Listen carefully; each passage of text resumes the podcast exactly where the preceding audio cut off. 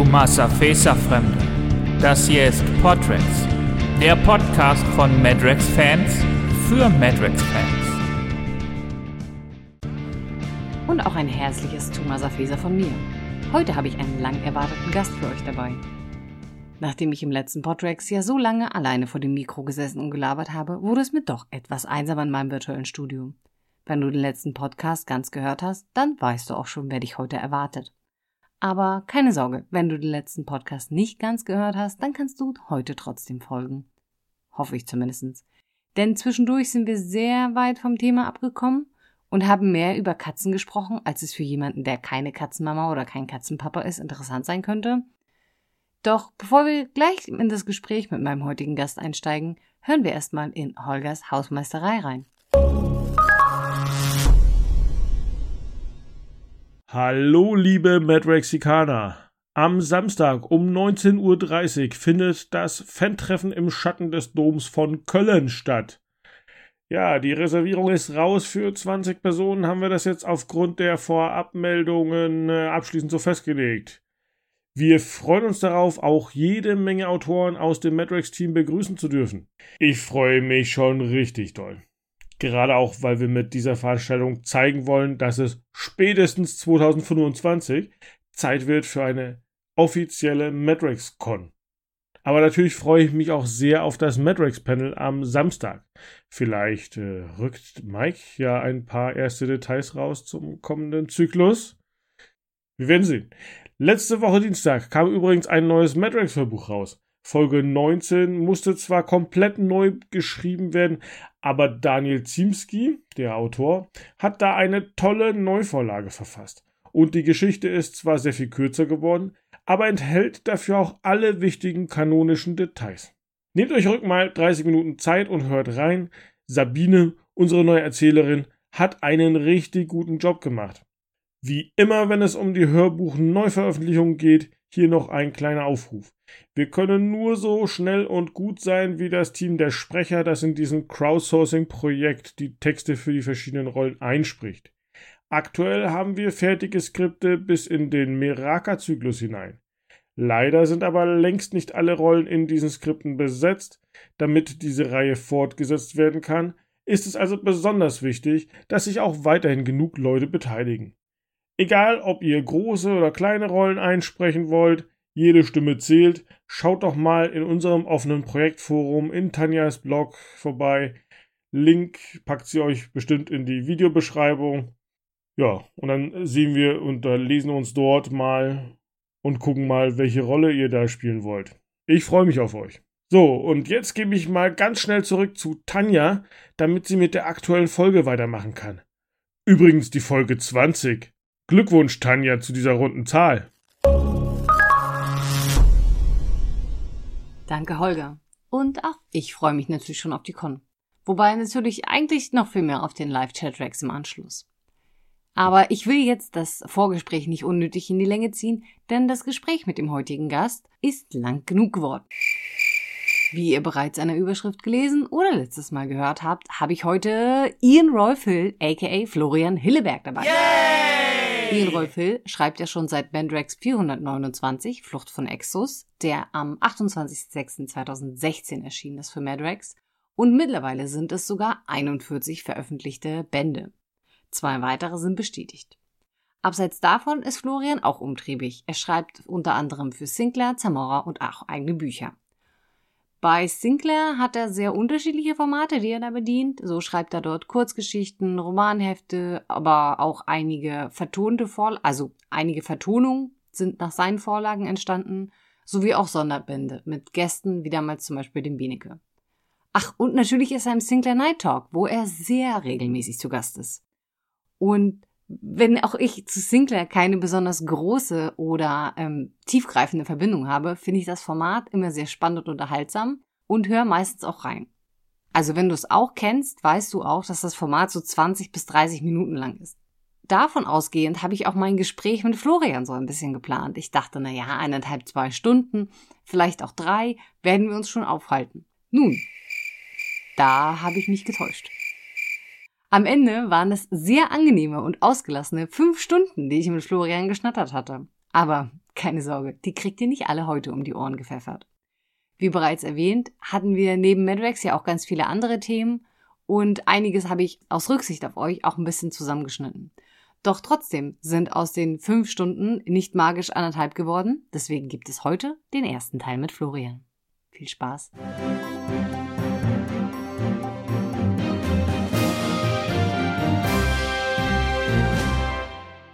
Herzlich willkommen, Florian. Schön, dass du heute dabei bist. Ja, sehr gerne. Vielen Dank für die Einladung. Lass uns mal vorne beginnen. Ich fange immer gerne mit meinen Gästen vorne an und würde mich, ich glaube, dich vorstellen müssen wir, glaube ich, niemanden mehr. Das das wäre Quatsch. Die allermeisten aus dem, aus dem Fandom kennen dich ohnehin schon und ähm, verfolgen dich sowohl auf Facebook als auch auf Instagram, ja. wo es übrigens immer sehr viel Cat-Content gibt, was ich total feiere. Also erzähl mir doch mal, wie ist deine Madrex-Geschichte? Wie, wie bist du dazu gekommen? Du hast ja im Blog, glaube ich, schon erklärt, dass du durchaus Madrex ganz früh mitgelesen hast und von Anfang an mitgelesen hast. Wie ist es dazu gekommen? Ja, Band 1, Band 1. Also ich bin Fan der Nein, Fan der ersten Stunde ist jetzt ein bisschen übertrieben, weil ich danach ja lange Pause gemacht habe. Aber ja. es war das Jahr 2000, wahrscheinlich bei allen, die Matrix von Anfang an verfolgt haben. Und zwar, ähm, ich, ich weiß gar nicht, also ähm, klar, ich habe Sinclair gelesen, also damals wirklich nur Sinclair, nichts anderes, kein Zamora und so weiter, nur Sinclair. Und ähm, dann äh, war es, glaube ich, auch so, dass Matrix, seitdem ich halt Heftromane lese oder so, das Dämonenland, das kam ja Anfang der 90er als äh, neue Reihe, aber da fing ich gerade erst an, überhaupt, ich sage jetzt mal, Romane zu lesen. Also mit dem Beginn von Dämonenland und so weiter wurde ich auch erst richtig Sinclair-Fan. Ähm, deswegen zähle ich das jetzt nicht so gerne mit. Danach kam noch Vampira, die ich, ähm, aber da kenne ich nur wirklich eine Handvoll Romane. Und, ähm, und dann kam Matrix. Und Matrix war, ich sage jetzt mal, die erste Serie, wo ich wirklich die Möglichkeit hatte, sage ich jetzt mal von Beginn an, von Anfang an ähm, dabei zu sein. Und ähm, ich war einfach neugierig und habe dann halt den ersten Band äh, mir geholt und gelesen und ähm, fand ihn auch sehr gut. Allerdings war es natürlich nicht so das, was ich von Sinclair gewohnt war. Ne? Und ähm, ja, und das muss ich muss auch dazu sagen, dass das auch gerade die Zeit war. Ja, es war 2000 genau. Es war gerade die Zeit, wo ich aus der Schule, ich hatte meinen Zivildienst beendet und äh, fing gerade an zu studieren und musste mich hier in einer neuen Stadt orientieren, in Göttingen und ähm, ne, vom, ähm, ich sage jetzt mal Zivildienst von der Schule ab in die, ich sage jetzt mal nicht in die, in die äh, grausame Wirklichkeit, aber Studium ist ja schon mal eine andere Hausnummer.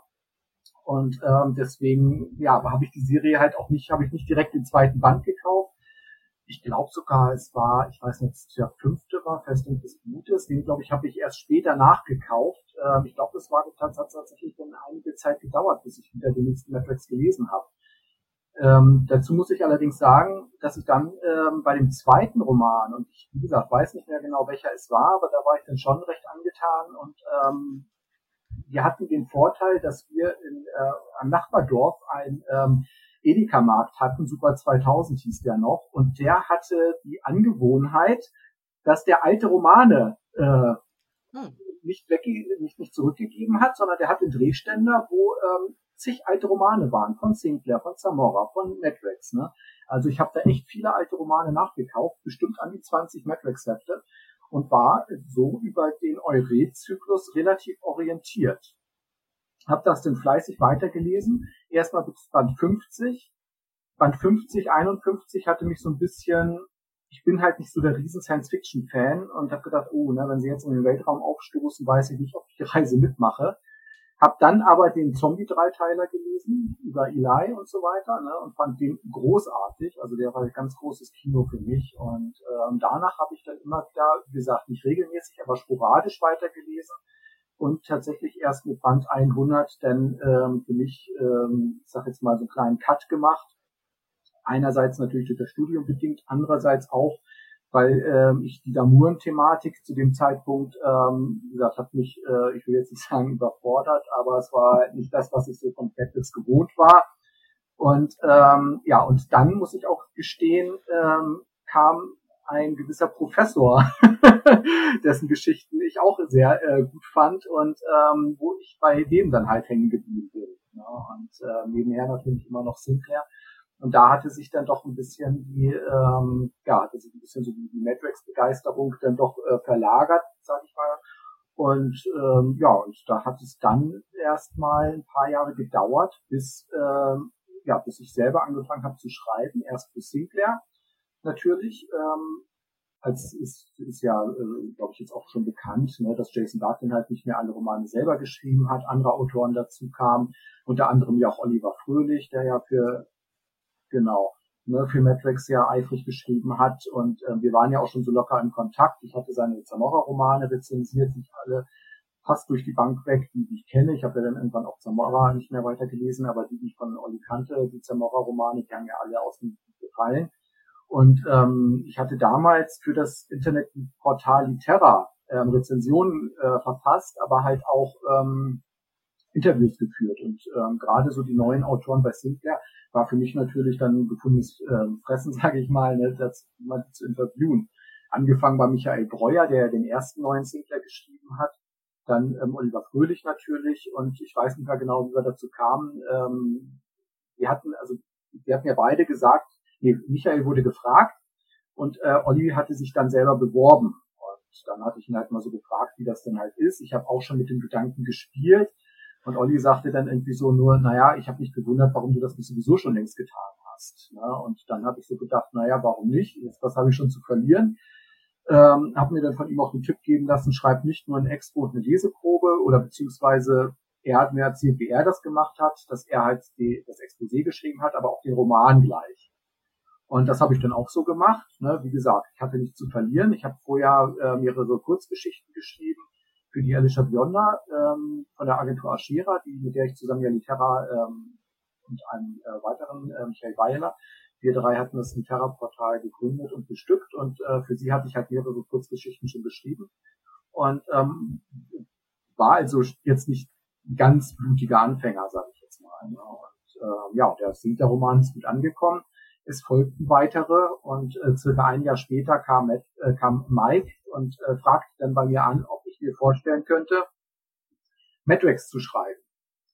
Britta hätte, also er hätte den Britta gefragt, ob er Autoren kennt, er bräuchte äh, neue Autoren und äh, ja, und äh, man muss natürlich jetzt bei Matrix dazu sagen, bei Sinclair ist das eine relativ einfache Hausnummer. Äh, Sinclair hat ja seine roten Fäden und so weiter, das ist äh, klar und er hat auch so bestimmte äh, Handlungsstränge, die immer mal wieder fortgesetzt werden. Aber die Serie ist ja bei weitem nicht so zyklisch aufgebaut wie Matrix. Ne? Also ich meine, äh, bei Sinclair ist es halt immer möglich, auch mal einen Einzelroman dazwischen zu schieben, der jetzt nicht in die laufende Handlung äh, passt. So dieses berühmte Monster of the Week, ähm, was es ja durchaus bei Matrix auch gibt. Aber das ist trotzdem ja nochmal was anderes, weil Matrix hat ja jetzt eigentlich mal keinen festen Wohnsitz in dem Sinne, ne, sondern der tingelt irgendwo rum und man muss sich immer fragen, wo steckt der eigentlich gerade? Und wenn der jetzt wie im aktuellen Zyklus gerade in äh, Afra am Viktoriasee da rumtunselt, dann kann ich nicht äh, ohne weiteres, sage ich jetzt mal, ähm, da in äh, Hamburg da irgendwelche Mutanten jagen lassen. Och, ich weiß nicht. Also mit dem Gleiter ist es man, ist man doch schon so schnell immer unterwegs. Und Takeo war letztens auch ein Satz später am, am, am Geschehen. Also das ist, weiß ich nicht, ob man das noch so sagen kann oder ob das vielleicht auch eine Ära jetzt einleitet, wo, wo man vielleicht auch mehr ähm, Monster der Woche ja. Madrax schreibt. Ja, wobei, wobei du dann trotzdem erklären musst, wie kommt jetzt Mike, äh, Mike, sag ich schon, wie kommt jetzt Matt nach Hamburg? Ja, ja, schnell hingeflogen halt, ne? Ja, aber er muss ja auch erfahren, dass er nach Hamburg soll. Ne? Also, ne? also er, er hat ja jetzt kein Tele, er hat jetzt ja kein Telefon. Also bei Sinclair ruft man bei Scotland Yard an und sagt hier, ich habe ein Problem, ne? Und dann sagt er, okay, ähm, dann komme ich vorbei. Ne? Ähm, setzen Sie schon mal Kaffee auf, aber das ist bei Madrex ja nicht so möglich. Ne? Das heißt, man muss ja schon irgendwie mal gucken bei ihm irgendwie, äh, wo, wo ist er jetzt, wie, wie bekommt er jetzt überhaupt Wind von der Sache? Ne? Und ähm, und ich muss auch ganz klar sagen, ähm, ich weiß jetzt nicht, ob ich sagen darf, ich tue es jetzt aber eigentlich so wahnsinnig, so wahnsinnig glücklich bin ich mit diesem Gleiter jetzt auch nicht, muss ich sagen. Also, ne, also ähm, es hatte natürlich, es hatte natürlich so seinen Reiz, als man sagen konnte, Matt sitzt jetzt irgendwo in der Bredouille und ne, ich meine auch diese, diese, diese, ähm, wie sagt man, diese Quests oder auch diese ähm, Wanderungen von A nach B, die haben ja viel bei diesem Reiz auch gerade im ersten Zyklus ausgemacht. Wie komme ich von Eure nach Miraka? Und solche Geschichten dann. Und äh, das ist halt gerade das Problem bei diesem Gleiter, du setzt dich da rein, ähm, so, und äh, das war ja auch eine dieser Sachen, wir sind ja jetzt auch gerade in dem ersten, äh, in der ersten Hälfte dieses Zyklus oder ja jetzt immer noch, ne, dank äh, Cormac ähm, und seiner Basis, äh, fliegen die ja viel zwischen Accra und Miraka hin und her. Wo ich mir wahrscheinlich erstmal als einer der wenigen auch Gedanken gemacht habe, ja, wo gehen die eigentlich Pippi machen? Ne, hat Takeo eigentlich in seinem Gleiter als Androide, der nicht Pippi machen muss, überhaupt an eine Toilette gedacht? ja, ja, stimmt. Genau. Stimmt. So, ne, und die hocken denn da, ne, der Flug ist ja nun jetzt auch nicht so wahnsinnig kurz, ne, und dann hocken sie da Ewigkeiten da zu zweit, ne, ich meine, ich will mir nicht vorstellen, wie das da drin stinkt, ne, also mal ganz ehrlich, ne, also, oh, nee. Eine, eine Dusche, nee. eine Dusche werden die da nicht haben. nee, das stimmt, ja. ja und, Matt, und, und, und, und, und Matt, trägt, Matt trägt ja nun mal seit Band 450 auch immer noch denselben Overall. Ja, und dabei hat Lucy doch letztens erst gefragt, wir müssten mal einführen, wer was trägt. Ja, bei Matt und Arula ist klar, ne? Matt sein stinky Overall und Arula gar nichts. Ja, genau. Oh Mann, oh Mann. Ich sehe schon, wir kommen da gut voran. Ähm, du hast ja auch direkt ähm, noch erzählt, wie du dann quasi dazu gekommen bist, Madrex zu schreiben. Hast du denn, wenn du zwischendurch so ein bisschen das Interesse und das alles sich so ein bisschen verändert hat, hast du dann zwischendurch bevor du angefangen hast, für Madrex zu schreiben, wieder mal zurückgefunden? Oder hast du wirklich erst mit Beginn deiner Schreibtätigkeit für Madrex wieder angefangen nachzulesen, beziehungsweise die entsprechenden Stellen zu recherchieren, die du brauchst? Ja, genau so war es. Also erstmal, ich glaube, ich bin ein bisschen abgeschweift. Ähm, also ich hatte natürlich Ja gesagt, als Alles Mike gut. gefragt hat. Sonst würden wir jetzt hier auch nicht sitzen und äh, miteinander sprechen. Und Eben. es ähm, hat ja auch funktioniert. Also, ähm, ne, also ne, klar, ich meine, Flucht äh, von Exos war eine Herausforderung, das ist ganz klar. Und ähm, ich hatte nicht zurückgefunden, muss ich auch ähm, gestehen, ähm, bei, glaube ich, hatte äh, auf dem Insektenthron. Das war, glaube ich, ähm, den, den habe ich da tatsächlich gelesen. Aber jetzt weiß ich natürlich nicht, der ist auch ähm, Anfang der Jahrhunderterbände erschienen, ob man da jetzt direkt vom Zurückfinden sprechen kann. Auf jeden Fall kann man schon fast sagen, also zwischen ähm, Band 100 oder ich glaube, auf dem Insektenthron war 123, immer Daumen, ähm, und, und Band 400, da habe ich auf jeden Fall definitiv keine Madrex gelesen. Madrexe. Und ähm, danach, und als ich dann halt das, äh, die Frage bekommen habe, da hat Mike mir wirklich per mit dem Sprung die ganzen Skripte online äh, ab Band 400 äh, geschickt. Und ich habe, glaube ich, dann von Band 400 bis 420 äh, fast alle. Äh, ich glaube, ich habe ein, zwei übersprungen. Ähm, ich glaube, genau, diesen, diesen äh, Spiegelwelt-Zweiteiler äh, wollte ich schon sagen, der jetzt für die eigentliche Handlung äh, per se jetzt erstmal nicht, da hatte ich nur das Expo gelesen. Aber ansonsten habe ich wirklich diese Romane alle gelesen, äh, auch wirklich mit Begeisterung, muss ich gestehen. Äh, mein persönliches, mein persönlicher Favorit war Fette Tage in Tox. Äh, ist also, es, äh, ne, also es hat, es hat Spaß gemacht, muss ich ganz klar sagen.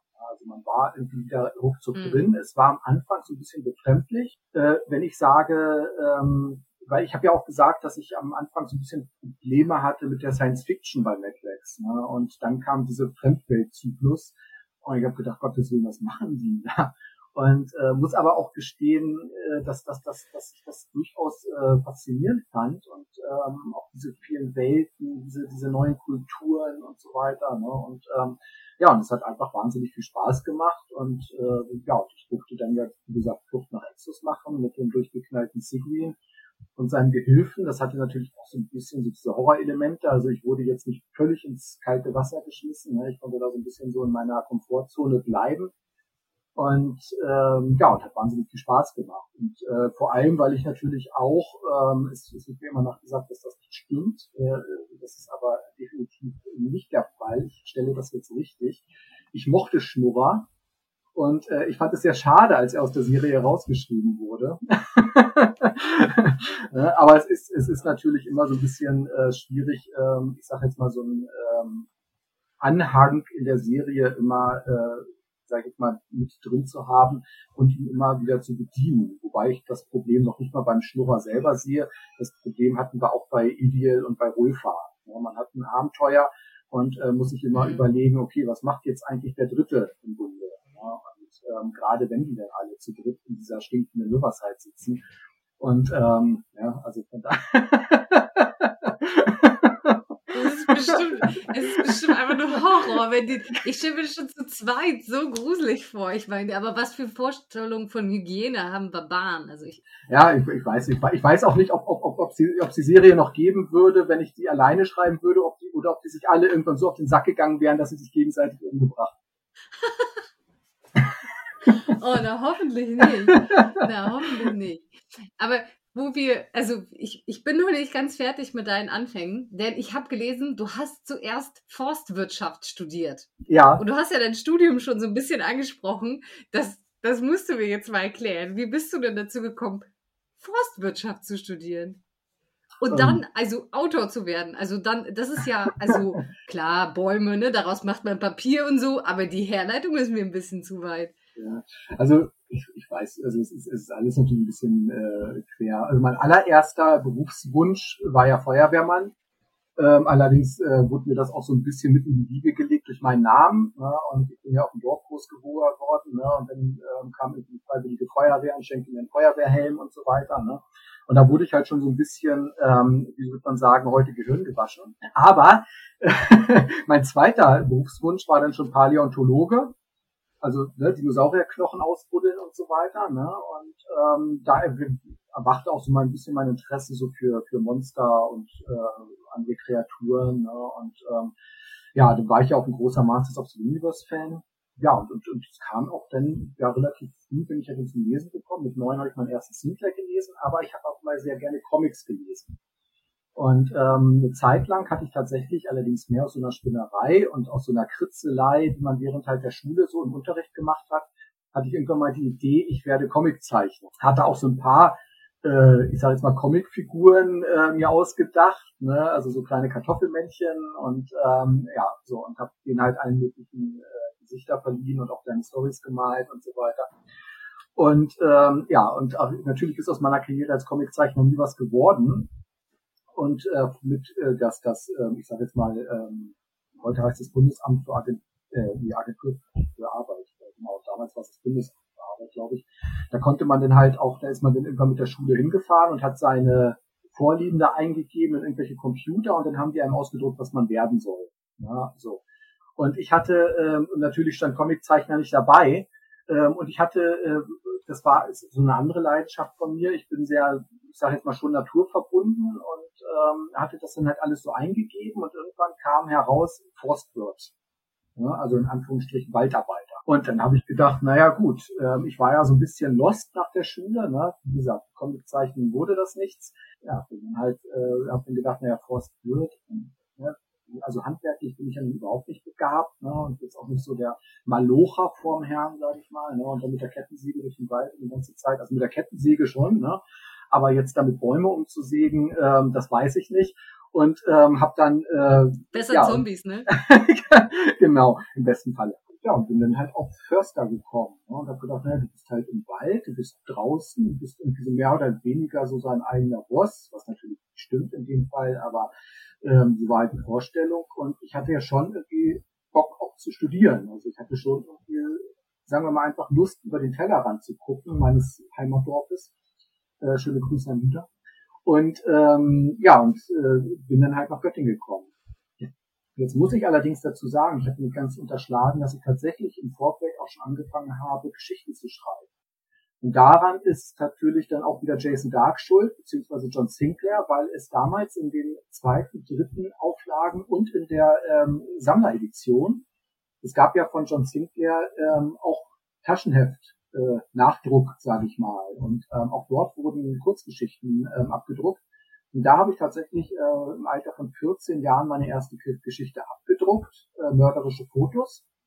Hab noch zig andere eingereicht. Viele sind abgelehnt worden. Zwei weitere sind veröffentlicht worden. Einmal die unterdrückte Bestie und ähm, Vampirliebe. Vampirliebe ist furchtbar kitschig, aber halt stellenweise auch ein bisschen brutal. Aber ähm, ja, das war halt so diese erste, äh, damit habe ich so meinen ersten pubertären Liebeskummer so ein bisschen bearbeitet. Und ähm, ja. und äh, irgendwo muss das hin, ne? Genau. Ja, und äh, wie gesagt, das waren dann halt diese drei, ähm, oder das waren dann halt so meine, meine literarischen Gehversuche, wobei ich im Gegensatz, äh, ich meine, das bei den äh, Comiczeichen war jetzt ja auch nicht wirklich also ich habe da ja in keinster Weise, in irgendeiner Weise wirklich was, was unternommen, um das zu passieren. Also ich habe nirgendwo mhm. irgendwelche Sachen eingeschickt. Und beim Schreiben habe ich auch wirklich nicht daran gedacht, dass wir jetzt in irgendeiner Form irgendetwas, was äh, lukrativ oder was, was, was, was ich dauerhaft machen könnte. Das war halt, ja, man sagt, und das war halt jetzt ja, Spielerei, aber halt auch so ein bisschen Verwirklichung. Und ähm, ja, und als ich dann halt angefangen habe zu studieren, da kommt halt wieder der nächste Cut. Ne? Das Studium hat nicht nur äh, nach meine Lesegewohnheiten verändert, sondern ja, es hat halt auch das Hobby Schreiben ähm, abgelöst. Ne? Also da habe ich halt andere Sachen geschrieben. Mhm. Unter anderem dann ja auch eine, ähm, also Reparate, ähm, Hausarbeiten brauchte ich da nicht so viel zu schreiben, weil es ja eine Fachhochschule war, keine Universität in dem Sinne aber eine Diplomarbeit musste ich schreiben. Und erst nachdem ich Alicia äh, Bionda kennengelernt habe und ihr das erzählt habe von meinen John Sinclair-Geschichten, da hat sie gesagt, ja, schreib doch noch mal. Wieso fängst du nicht mal wieder an? Und, äh, mhm. Ich hatte dann mit einer, bei einer Ausschreibung im Schreiblustverlag angefangen mit einer Vampirgeschichte, die abgelehnt wurde und ähm, woraus wir aber für die Terra eine äh, Online-Serie gemacht haben. Äh, Tod und Durstig hieß die ähm, da kommt auch ein Vampirkater drin vor, der sinnigerweise Fidel hieß, nachdem ich dann ja meinen eigenen Fidel äh, benannt habe. Also der literarische Fidel, den gab es ah. er, ja. Und ähm, ja, und das, das, das, das war halt, ähm, ja, das war halt eine witzige Sache. Ne? Und dadurch ist das ist der Stein immer mehr so ins Rollen gekommen. Und jetzt, um dann auf deine ursprüngliche Frage zurückzukommen, ähm, das Studium der Forstwirtschaft, das hatte ich abgeschlossen, aber es stand für mich schon ähm, relativ weiter vorne fest, dass ich wahrscheinlich in dem Beruf nicht arbeiten werde und nicht arbeiten werden kann. Weil ich halt einfach jetzt auch, ähm, ich bin ja völliger Quereinsteiger gewesen, ich hatte in keiner Weise irgendwelche Connections. Ich hatte auch kein Interesse irgendwie an Jagd und an dieser ganzen doch sehr, man muss jetzt schon fast sagen, militärischen Struktur, die es ja an der Bundesforst gibt. Und ähm, eine Freundin von mir sagte dann auch ganz klar, ich weiß gar nicht, warum du das studiert hast, ähm, ne, in dieser, äh, ne, du bist ja eigentlich doch eher so ein bisschen so der ähm, soziale Typ und ähm, warum, ne, du erzählst immer so viel von deinem Zivildienst im Krankenhaus, wieso bist du nicht Krankenpfleger? Und ähm, das habe ich dann tatsächlich auch gemacht. Und ähm, während ich angefangen habe, diese Ausbildung zu machen, nach dem Studium, nach dem abgeschlossenen Studium wohlgemerkt, da habe ich auch angefangen zu schreiben. Und ja, und da bin ich dann halt, äh, wie gesagt. Hast du denn die, hast du die äh, Ausbildung dann beendet? Weil ich hätte zum Beispiel, so wie ich das gelesen habe, äh, hatte ich jetzt gedacht, du hättest noch nicht mal ähm, das Studium fertig bekommen. Vor allem mit dem Bild, was ich ja von dir habe, durch so Night Talk und durch dein Geschreibe, hatte ich jetzt, also, ja, so ein Forstwirtschaftler sehe ich in ihm jetzt halt nicht, ne? so wie du selber sagst. Du bist halt nicht so der, der, der Waldarbeiter, so der typische, den man sich da so vorstellt. Und deswegen hätte ich gedacht, du hättest nur so ein paar Semester studiert und ziemlich schnell festgestellt, dass es nichts für dich ist. Es ist jetzt ja. sehr überraschend zu hören, dass du es tatsächlich abgeschlossen hast. Ja, ähm, also man muss dazu sagen, also Forstwirt, ne, der Forstwirt, der Waldarbeiter, das mhm. ist ein Ausbildungsberuf. Das sind halt tatsächlich die Malocha, ah, okay. die Malocha im Wald, die Bäume äh, sägen, die äh, Bäume pflanzen ne, und so weiter und so fort. Und dann, äh, was ich studiert habe, ist die Forstwirtschaft. Das heißt, ich wäre richtig Förster geworden. Ne? Ähm, so, ich wäre derjenige gewesen, mhm. der die Bäume auszeichnet, der die Bäume aufmisst, der die Bäume verkauft, so nach dem Motto. Und das ist halt der, ein, der, der zweite große Knackpunkt. Ähm, ich bin halt kein Wirtschaftler. Ne? Also ich bin wirklich, das mhm. interessiert mich einfach nicht. Ne? Das ist also diese ganze Geldgeschichte und so. Das ist äh, halt auch immer noch so ein Thema, jetzt so als selbstständiger Autor, wo du deine ganze Buchhaltung selber machen musst. Ich mach's höchst widerwillig. Und ähm, das ist halt so nicht meins. Ne? Und gerade, also gerade deswegen, also worauf ich hinaus wollte, ist, ist ja genau das. Ich hätte halt wirklich gedacht, du bist halt wirklich so ein kreativer Kopf und trotzdem hast du dieses Studium, was ich mir halt jetzt in meinem Kopf wie eine Mischung aus Baumkunde und BWL vorstelle, ja. abgeschlossen. Und das finde ich richtig krass so. Also Chapeau. ja, danke. Also ich meine, es ist natürlich, spielt natürlich auch so ein bisschen eine Rolle damit rein, so nach dem Motto, ähm, also ich hatte ja tatsächlich bis zum Schluss, ich, also wenn ich jetzt gesagt habe, mir war schon vorher klar, dass ich nicht Förster werde, heißt das ja nicht, dass, dass, dass, dass es mir klar war, dass ich mit dem Studium nichts anfange. Also meine hm. Idee mhm. war ja dann, dass ich ähm, entweder in die Nationalparkverwaltung gehe, ja, also Ranger werde. Gibt's ja auch im Harz, gibt's in der Eifel und so. Ich habe mich auch eifrig beworben. Und ähm, oder dass ich, ne, also was, was mir Spaß gemacht hat, da habe ich ja auch eine Fortbildung äh, während des Studiums drin gemacht, ist Öffentlichkeitsarbeit. Also ich hätte mir auch durchaus vorstellen können, mit irgendwelchen Schulklassen durch den Wald zu gehen und denen irgendwelche Bäume zu erklären, denen irgendwelche Käfer über die Hände krabbeln zu lassen oder die ins Wespennest schubsen oder was auch immer. Und ähm, so, und das Problem ist allerdings dabei, dass ähm, wir auch gerade äh, von, von, von den Nationalparks, also damals wurde gerade der Nationalpark Eifel neu eröffnet, und die sagten mir relativ ehrlich ähm, auch, dass sie gesagt haben, naja, Herr Helleberg, ähm, das Problem ist, Sie haben keine Berufserfahrung, Sie kommen jetzt frisch vom Studium. Und die Stellen, die wir in der Nationalparkverwaltung haben, diese ganzen Ranger-Stellen, die werden dazu benutzt, um eigentlich die Stellen in der Forst abzubauen. Ne, diese ganze, was man uns damals noch so, ich sag mal, gesagt oder versprochen hat, ne, wenn sie fertig sind mit dem Studium, dann kommt die nächste Rentenwelle, dann gehen die ganzen Förster in Rente. Aber was man uns nicht gesagt hat, also das stimmte, was man uns nicht gesagt hat, ist, dass die Stellen gestrichen werden. So, und dann standen natürlich diese ganzen Förster, die alle ihren Anwärter gemacht haben, die alle ihren Bürodienst gemacht haben im Forstamt, und alle auf ein Revier gewartet haben. Also man muss sich das ja wirklich mit so einer Warteliste fortsetzen, äh, vorstellen. Ähm, man kommt, äh, man ist im Studium, ne? man äh, ist fertig mit dem Studium und man macht dann ein sogenanntes einjähriges Anwärterjahr. Und ähm, so, und danach äh, guckt man, welchen Posten man besetzen kann. Und häufig sind das dann erstmal irgendwelche Revierleiter, äh, nicht Revierleiter, äh, Büroleiterposten oder so, wo man dann wirklich nur am Schreibtisch sitzt und irgendwelche ähm, äh, ja, irgendwelche Formulare ausfüllt, sage ich jetzt mal so ein bisschen platt. Und ähm, ich habe diesen Anwärter nicht gemacht, weil ich von vornherein gesagt habe, das ist nicht meine Welt. Ähm, so, und das dummerweise war es aber, habe ich mir dadurch natürlich auch den, die Aussicht auf einen Posten als Ranger verbaut. Und was die Öffentlichkeitsarbeit angeht, da war auch ganz klar, das wollte zwar jeder irgendwie machen, ne, das fanden auch alle tippitoppi und super, aber es wollte keiner bezahlen. Ja, so. Also es gab dafür im Prinzip keine bezahlten Jobs. So, und dann stand ich also da mit einem abgeschlossenen Studium und nichts in der Hand. Ja, und ähm, ja, und dann, ja, und, und ich, ich hatte, ich hatte, ich meine, das, das war dann schon, also ich meine, man hat ja, so, wenn man so ein Studium anfängt oder sowas, man hat natürlich so seine Vorstellung, man hat so seine ähm, äh, selbst auferlegten Zwänge, möchte ich mal sagen. Und ähm, bis meine Freundin damals nicht so weit bearbeitet hatte, dass es dann geklickt gemacht hat, befand ich mich im sechsten von acht Semestern und habe gesagt, also das, das, Studium breche ich jetzt nicht zwei Semester vor Toreschluss ab.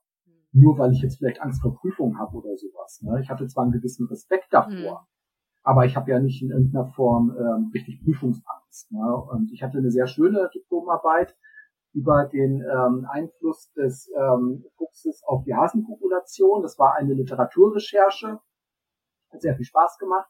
Ähm, und ähm, ja, und äh, habe dadurch mein Studium abgeschlossen und äh, wie gesagt, konnte damit zwar nicht viel anfangen, aber ich sag mal, es war nicht so völlig äh, umsonst, weil gerade so die Fächer Zoologie, ja, hauptsächlich Zoologie, aber auch so ein bisschen Rechtskunde, das hat mir für, ähm, das, das, das hat mir für, ähm, ich sage jetzt mal, ähm, für, für, die, für, die, für die Ausbildung, hat mir das schon geholfen.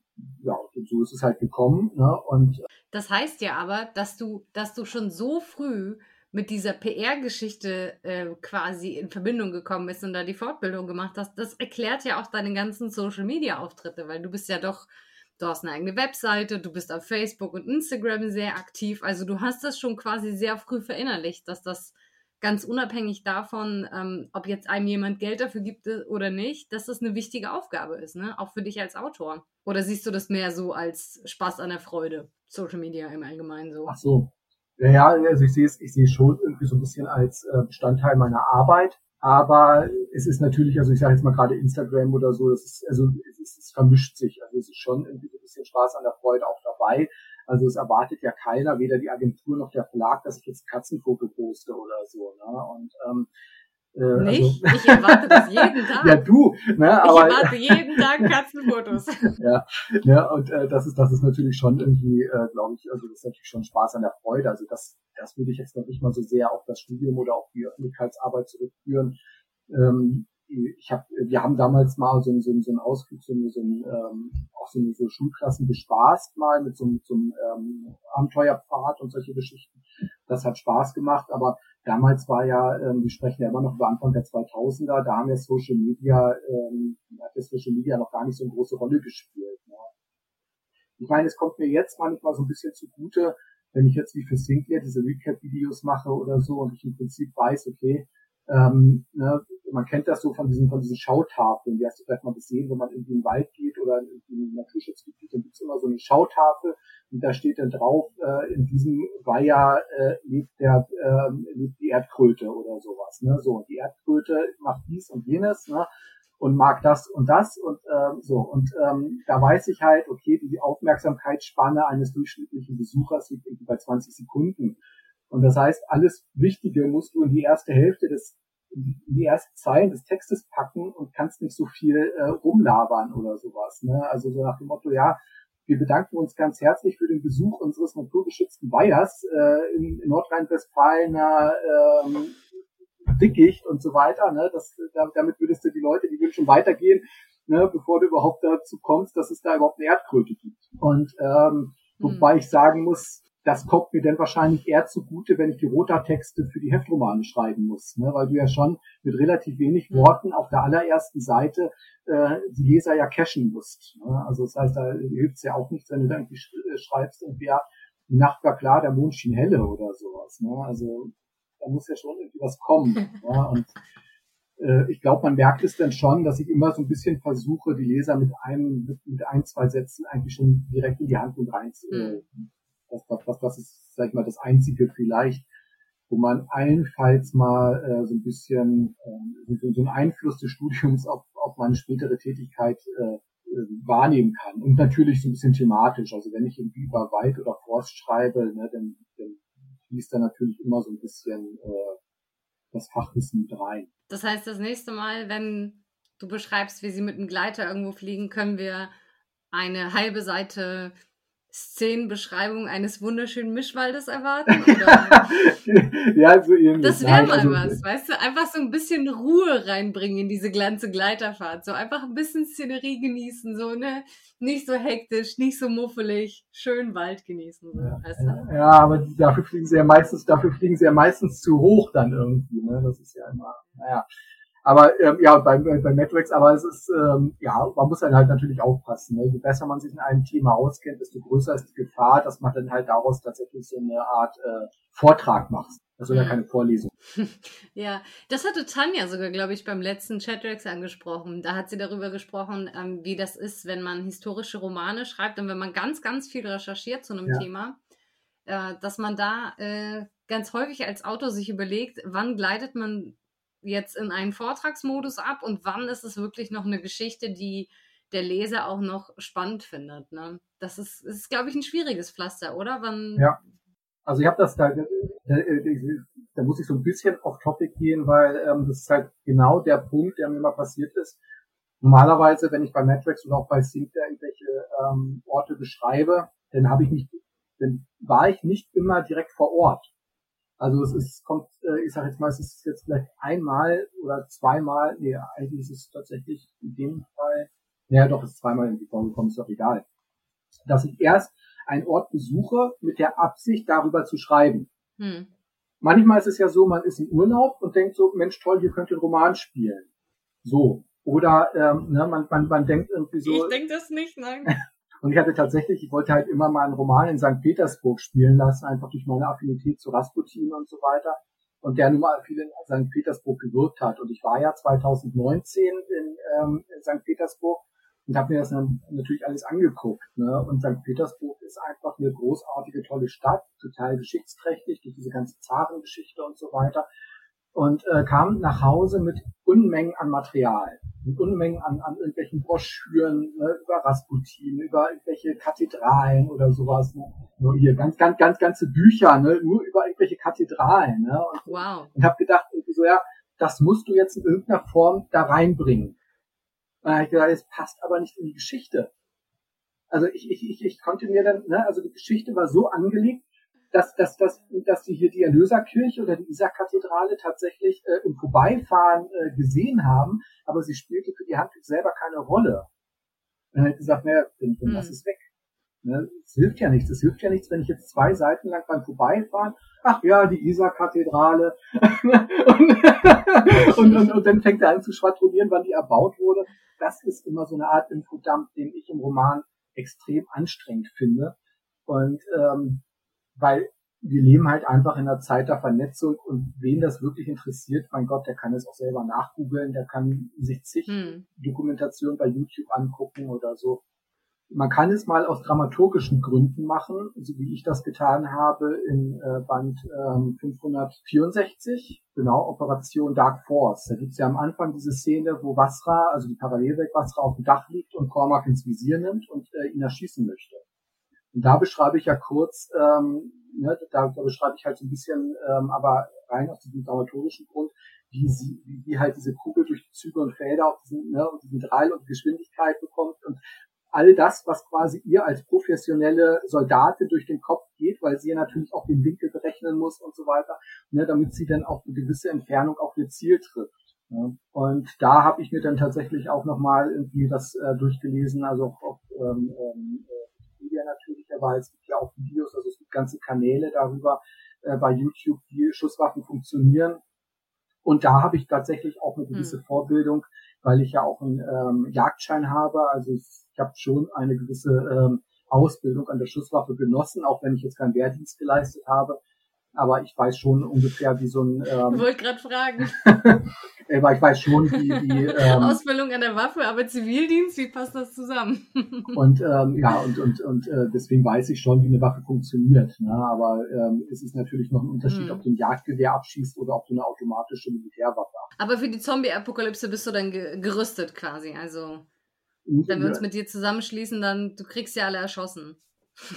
wenn man mir eine Waffe gibt. Ich habe ja keine Waffe. ne? Also von daher äh, ist das. Ja, Gott sei Dank haben wir alle keine Waffen zu Hause, ne? Also ja. zum Glück. Ich, ich finde das, das ist, finde ich, sehr beruhigend, wenn normale Personen zu Hause keine Waffe Waffe haben. Ich weiß nicht, mich beruhigt das immens. Ja. Nee, ist auch immer besser so, ja. Ja, ne, finde ich auch. Lass uns mal nochmal über eine Sache reden, ähm, die ich mindestens genauso schlimm finde wie Waffen. Corona. Und zwar jetzt vielleicht gar nicht so ins Detail über Corona an sich, denn offensichtlicherweise hat ähm, unsere Regierung beschlossen, Corona ist jetzt zu Ende. Also für alle, die es interessiert, wir nehmen am 8.4.2022 auf. Und dementsprechend ähm, sind da schon so einige Lockerungen in Kraft getreten. Wie ist das für dich als Autor gewesen? Wie, also jetzt abseits von Papierknappheit, ähm, wie, wie hat sich dein Arbeiten verändert mit Corona, dank Corona, wegen Corona? Also die, die Papierknappheit habe ich tatsächlich nicht mitbekommen, da ich, dass ich hauptsächlich äh, ähm, Cynthia schreibe und also Heftromane schreibe. Und vielleicht werde ich, vielleicht, vielleicht war es jetzt mein letzter Roman, den ich geschrieben habe, wenn ich sage, dass die ja sowieso auf Altpapier gedruckt werden. Also ich weiß es nicht. Also ich hatte jedenfalls nicht den Eindruck irgendwie so, dass, dass, dass, es, dass es für die Heftromane auch, ähm, dass es da eine Knappheit gegeben hat. Und man muss ja auch ganz klar sagen, ähm, mhm. so schön ich die Hefte finde, auch den Geruch und so weiter, ne, ähm, die anderen mhm. Romane, die ich geschrieben habe, tatsächlich sind die, sind, sind die hauptsächlich ähm, als E-Book erschienen. Und ähm, die gab es jetzt mhm. zwar auch als Print on Demand, aber das, das ist ein bisschen an mir vorbeigegangen. Und äh, es, ich habe das jetzt auch auftragsmäßig nicht ähm, äh, festgestellt. Auch Mike hat da ja mehrfach darauf hingewiesen, dass ja tatsächlich ähm, Zeit Corona und ähm, die, die Zeit des Lockdowns, also gerade des ersten Lockdowns, ja auch dazu geführt hat, dass ähm, viele Leute auch einfach wieder zum Lesen gekommen sind. Ne? Und jetzt kam, haben, waren wir natürlich auch in der ähm, sensationellen Situation, dass es sämtliche Serien als E-Book gibt. Ne? Das heißt, jeder konnte in seinem Lockdown, in der Quarantäne ein Roman nach dem anderen runterladen und lesen. Und äh, es haben zwar massenhaft Buchläden zugemacht, aber die Buchläden führen ja eh keine Heftromane ne, für, für, für, die, für, den, für den Buchhandel ähm, und damit schönen Gruß an den Buchhandel, sind Heftromane ja keine richtigen Bücher und äh, werden deswegen dort auch nicht verkauft. Das war für uns in dem Fall allerdings ein ähm, Gewinn, weil unsere Hefte am, in den Supermärkten immer verfügbar waren. Ja. Und mhm. ähm, oder auch am Bahnhof und so weiter und so fort. Ne? Also rein arbeitstechnisch ähm, habe ich das nicht gemerkt. Im Gegenteil, ich hatte deutlich mehr Zeit, weil ja auch meine privaten Kontakte reduziert waren und das war eigentlich das einzig äh, Einschränkende für mich, dass ich mich in der Form nicht so treffen konnte mit anderen, äh, wie ich es halt gewohnt war. Ja, aber es hat, ähm, ich sage jetzt mal einfach, äh, sehr viel Sozialdruck raus aus. Endlich mehr Zeit zu schreiben, sagst du also. So ähnlich, genau, ja. Und, und natürlich auch viel Zeit selber zum Lesen oder sowas. Aber ich sag jetzt mal, so, so, so, so schlimm Corona natürlich letztendlich war. Also gerade, also so mittlerweile so letztes Jahr, da hat es dann irgendwann angefangen zu nerven.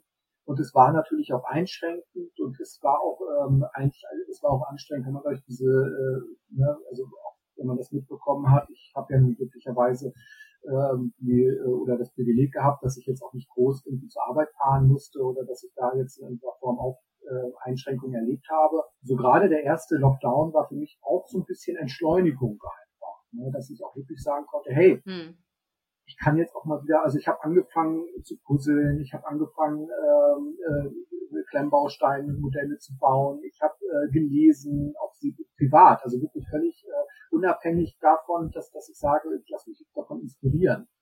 Ja, also ich bin ja ein großer Star Trek-Fan und ähm, habe wirklich ähm, gerade in dem ersten Jahr von Corona habe ich über 30 Star Trek Bücher gelesen ja, und trotzdem nebenher weiter geschrieben. Wow, das ist äh, das ist viel. So viele Bücher schaffe ich nicht im Jahr. Ich bin froh, wenn ich so viele Heftformatbücher im Jahr schaffe, aber ich muss ja für die Uni immer ziemlich viele Paper lesen und die sind dann auch immer locker zehn Seiten lang und auf Englisch und na, auch nicht so spannend.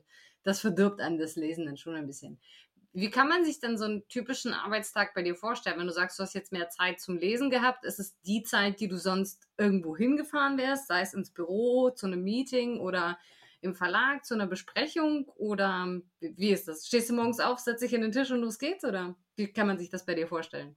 Ja, im Prinzip ist das so. Ich habe natürlich schon eine gewisse Morgenroutine, ähm, aber im Großen und Ganzen ist es halt genau so. Also ähm, wie gesagt, angestrengt war es ja eigentlich nur so durch, durch persönliche Treffen. Also das findet ja jetzt auch nicht so massenhaft statt, aber ne, es kommt mal schon vor, dass man sich abends mal verabredet und ins Kino geht oder man verbringt mal einen Abend zusammen oder so, ne? Und ähm, das, das, das ist halt weggefallen. Ne? Und man, äh, es kamen jetzt auch nicht ständig Leute, die dann gesagt haben, irgendwie, ja, ähm, lass uns mal irgendwie, also die kamen dann schon später, ne? aber ähm, am Anfang war es ja nicht so, dass jetzt Leute vorbeigekommen sind und zum Kaffee trinken oder so. Ne?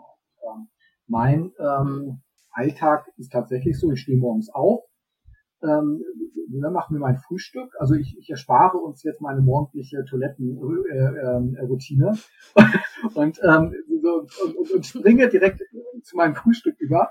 Und ähm, ja, und das, das, das ist tatsächlich sehr ritualisiert, allerdings auch so ein bisschen geschuldet durch Krümel, also durch meine Katze natürlich, die da schon sehr drauf geeicht ist. Ne? Also seit ich ähm, also man merkt das auch wirklich, wie irritiert die ist, wenn, wenn, wenn diese Routine unterbrochen wird. Ich mache mein Frühstück und äh, setze mich dann an den Laptop, check schon mal ein paar Mails oder sowas, wenn welche reinkommen. Also es ist jetzt nicht so wahnsinnig viel.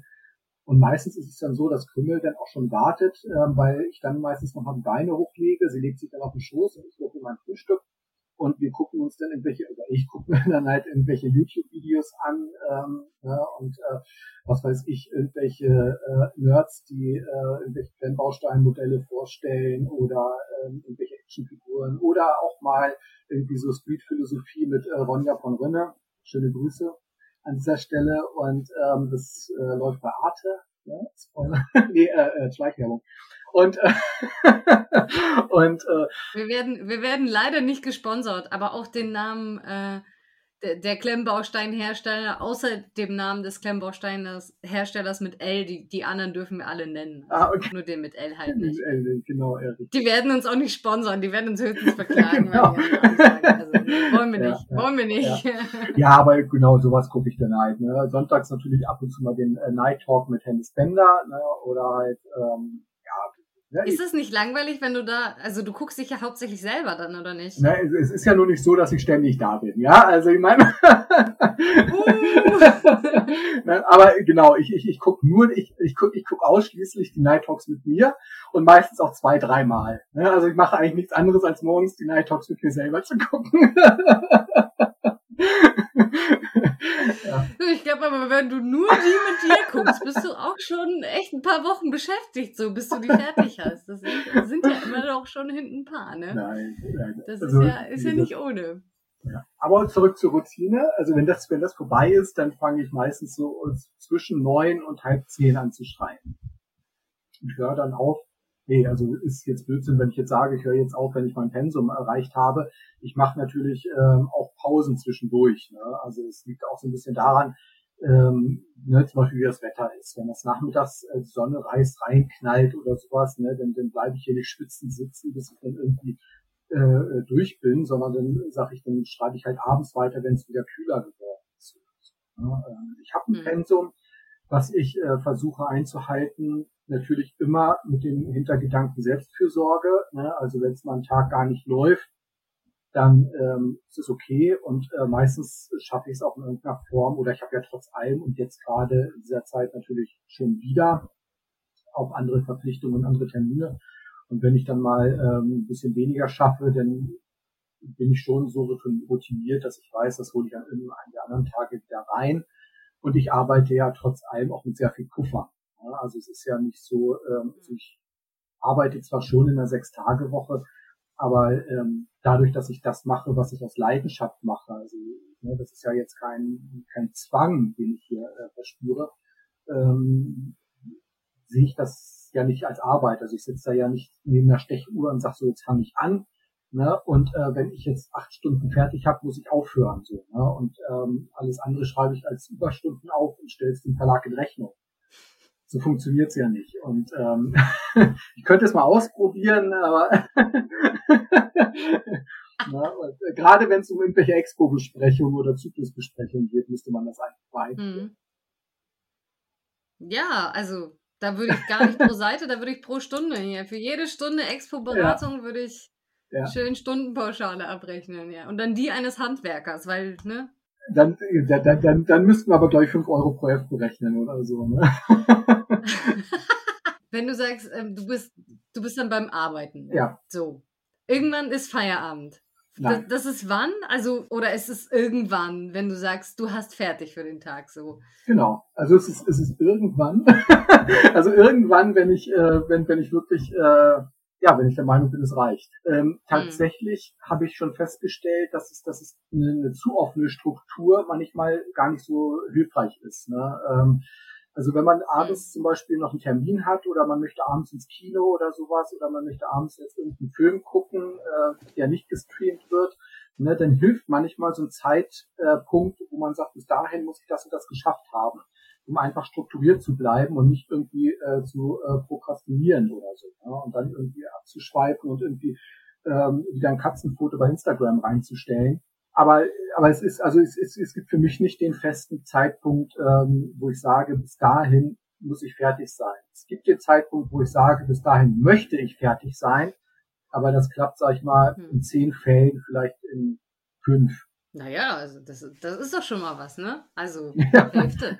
Das, ja kann man schon als Erfolg verbuchen. Also, wenn ich, der wenn ich in der Hälfte der Tage, die ich mir zum Paperlesen gebe für die Uni, auch wirklich Paper lese, ist ja. das ein großer Win. Also, das, äh, wie sieht denn dein Schreibtisch gerade aus?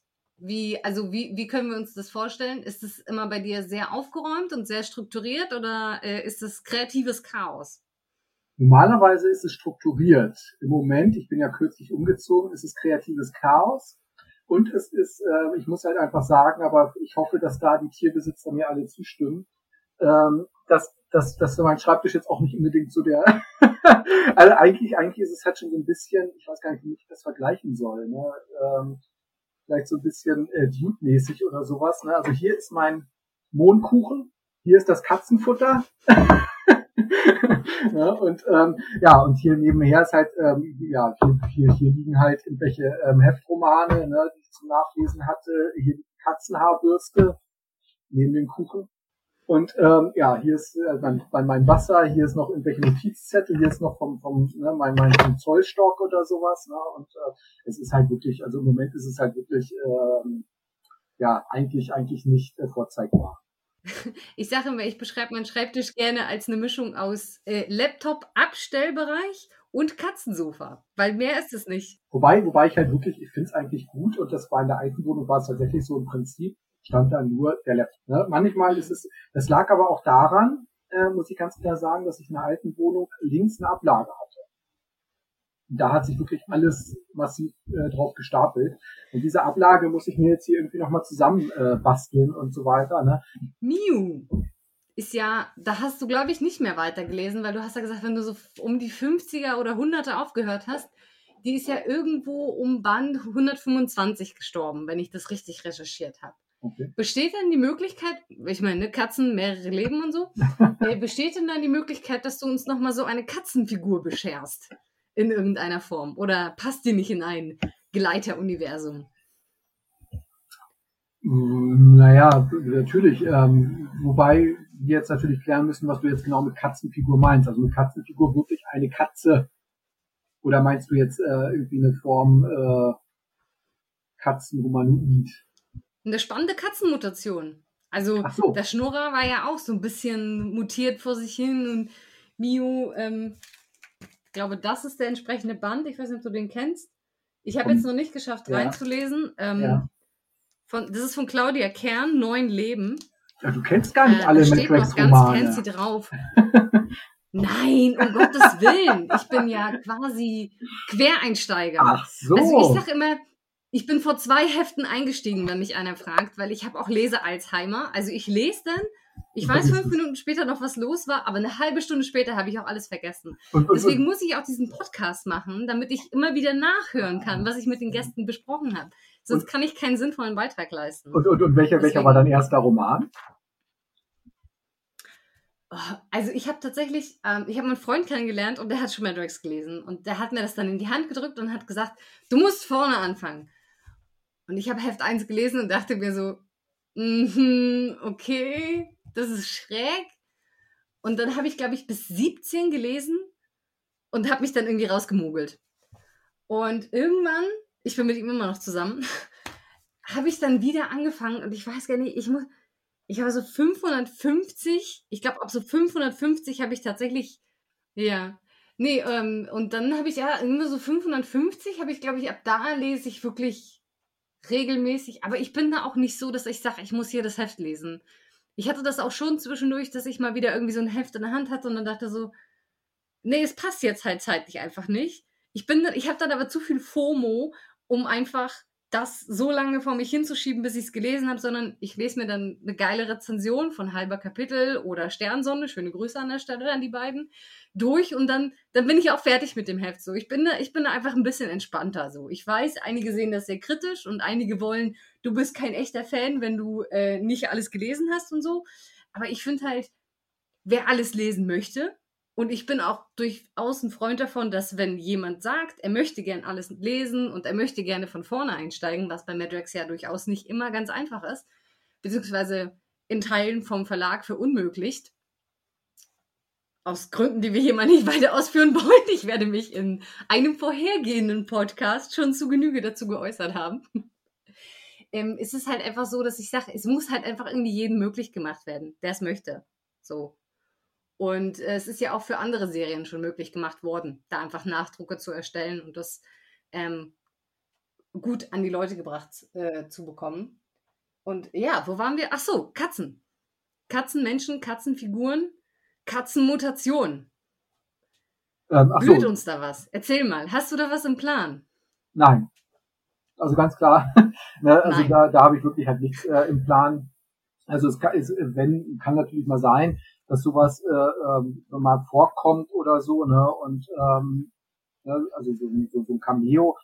Also ich hatte, ich hatte ja, äh, wobei man jetzt ja sagen kann, das ist, ähm, ja, wie soll ich sagen, also das ist ja so ein bisschen der, der, der Vorlage geschuldet, geschuldet gewesen.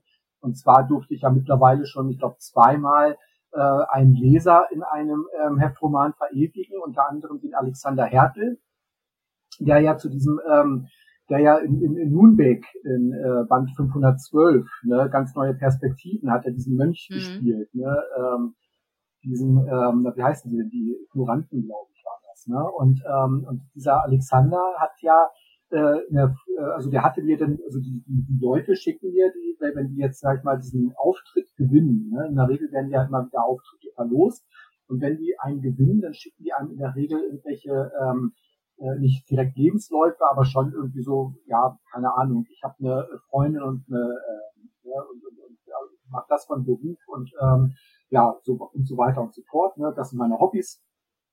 Und ähm, ja, und, und er hatte mir halt geschickt, dass er eine äh, Freundin hat und ich muss mal überlegen, ich glaube, Tina heißt sie, aber ne? so, und äh, sie hat auch eine Katze. Und diese Katze habe ich auch mit in dem Roman ähm, äh, und ähm, ja, und, und, und diese, diese Katze, die hat tatsächlich den Auftritt bekommen und die Katze durfte ja auch den verkleinerten ideell über die Marktplatzjagd im Band 540 dann. Genau. Aber jetzt aktuell ähm, geplant in dem Fall, dass ich jetzt gesagt habe, boah, jetzt muss ich aber noch unbedingt eine Katzenfigur reinbringen, die irgendwie ähm, den Tag rettet oder sowas. Ne? Also nein, nein, nein. Also so so äh, so extrem ist es denn doch nicht. Ähm, ich hätte ja zum Beispiel auch so eine Figur wie Harley ähm, jetzt nicht in die Handlung mit reingebracht, wenn Mike mir sie nicht angeboten hätte. Ne? Weil ähm, also mhm. man muss ja dann schon irgendwie auch mal so ein bisschen ähm, persönlichen Vorlieben ein bisschen hinten anstellen. Also natürlich fließt immer etwas vom, von den persönlichen Vorlieben eines Autors mit in die Geschichten mit rein. Aber ähm, ne, nur weil ich jetzt, sag ich mal, ähm, Katzen total toll finde, muss das ja nicht für alle äh, gelten. Und dann kann so eine Figur natürlich auch schnell, ja, wie soll ich sagen, sag mal, oh, wollen Sie an deinen Kuchen? ja. Und, äh, Oder den so, Kaffee. Nee, an den Kuchen. Und äh, ja, dann kann so eine, so eine Figur natürlich dann auch manchmal so schnell, ähm, ich will jetzt nicht sagen nerven, aber halt, ähm, also es, es muss einfach, um das halt abzuschließen, es muss einfach passen. Ja? Also es muss zur Geschichte passen mhm. und äh, ich mache, bei mir passiert es selten, dass ich wirklich so Nebenfiguren, egal in welcher Serie, Nebenfiguren plane. Also meistens ist es so, mhm. dass sich die Nebenfiguren entwickeln. Das ist bei Sinclair ist das noch viel extremer, einfach weil ich natürlich für Sinclair das meiste schreibe.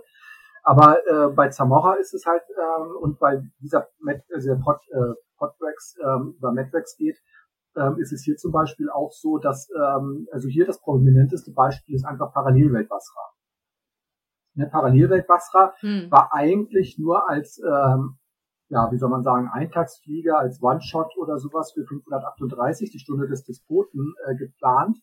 Sollte natürlich nochmal eine Rolle spielen, äh, weil, weil diese Basis ja einfach von unserem Cormac ja nun einfach annektiert worden ist, beziehungsweise er hat sich da reingemogelt. Und deswegen musste sie natürlich nochmal thematisiert werden. Es war jetzt auch nicht äh, wirklich durchgetaktet, aber ich hatte natürlich schon so die Idee, dass sie Cormac überführt und eventuell von ihm getötet wird. Also im Zweifelsfall sollte sie das Zyklusfinale 549 oder 548, 49 gar nicht überleben. Und ja, und jetzt ist sie halt wirklich prominent dabei, wird in 586 eine ganz wichtige Rolle spielen. Und ähm, das ist halt einfach, äh, ne, und ähm, auch diese, diese Verbindung äh, oder diese Entwicklung, die sie genommen hat mit den Straßenkindern von Sensati, allein diese Straßenkinder, die in 534 aufgetaucht sind, ich glaube, die standen noch nicht mal im Expo. Ja, und ähm, die haben jetzt mittlerweile auch irgendwie schon äh, vier Auftritte. Also du planst deine, deine Figuren nicht. Und, und die entstehen. Ja. Während du sie schreibst. Ja. Ist denn die Geschichte, bevor du dich hinsetzt, irgendwie schon klar? Oder hast du eher das Gefühl, sie passiert und du schreibst sie einfach nur auf, während sie passiert in deinem Kopf. Wie, wie läuft das bei dir ab? Ja. Ähm, ja, so ähnlich. Also ich meine, selbst wenn ich eine Figur im Expo habe, steht da ja nicht, also steht da in, der, in, in den seltensten Fällen irgendwie schon deren komplette Lebensgeschichte oder so. Ne? Und manchmal äh, gucke hm. ich auch, okay, wie entwickelt die sich? Wie brauche ich die jetzt eigentlich? Ne? Also ganz häufig entwickeln sich bestimmte Charaktere, also Figuren von ihrem Charakter her, durch die Art der Interaktion mit anderen Figuren. Und wenn ich jetzt irgendwie merke, okay, ich brauche jetzt irgendwie so ein bisschen einen auf Krawall gebürsteten oder so, ne, ähm, dann, dann ist das halt genauso möglich. Ne? Also es war jetzt zum Beispiel auch nicht, äh, ne, also auch da ist Basra wieder ein sehr gutes Beispiel, dass sie zwar einerseits doch eine gewisse, ich will jetzt gar nicht mal Skrupellosigkeit sagen, weil ähm, das gehört ja, sag ich mal, in so einer postapokalyptischen Welt irgendwie schon zum ähm, äh, ähm, ja, Überlebenswillen dazu. Aber sie ist ja doch schon deutlich anders angelegt als ähm, die Basra, die wir kennen. Ja, also sie ähm, wird jetzt nicht irgendwie hm. Ne? Also sie, sie hat jetzt, äh, ne, sie hat ihr Trauma mit, mit ihrer ver, ver, verlorenen Tochter. Und das hat sich tatsächlich, also das, das, das war halt so nicht geplant, ne? weil das hat sich entwickelt und ähm, ja, ich fand es halt einfach interessant und spannend, äh, so, so einen Charakter zu schreiben. Und was ich vielleicht an dieser Stelle nochmal sagen möchte, es gehört immer so ein bisschen zu diesem Thema, ähm, was, was wollte ich bestimmt nochmal gefragt werden.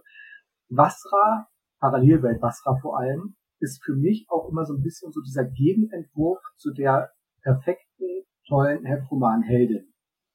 Denn auch bei Matrix ist es halt immer so, ne, wir haben Aruna, die ich mag. Also ich bin Aruna-Fan, das muss ich ganz klar sagen. Ich mag Aruna, aber hauptsächlich dadurch, weil sie halt einfach so ein bisschen so der, der Überlebensguide Matt ist. Ne? Also das heißt, sobald ähm, ne, es in die Wildnis geht, äh, ist Aruna eigentlich diejenige, die die Hosen anhat, im übertragenen ähm, Wobei ich auch ganz auch klar. Wenn sie gar keine trägt. Genau. Ne, wobei ich halt immer sagen muss, mir gefiel sie in dem Novice-Outfit tatsächlich besser als in diesem Barbaren-Outfit.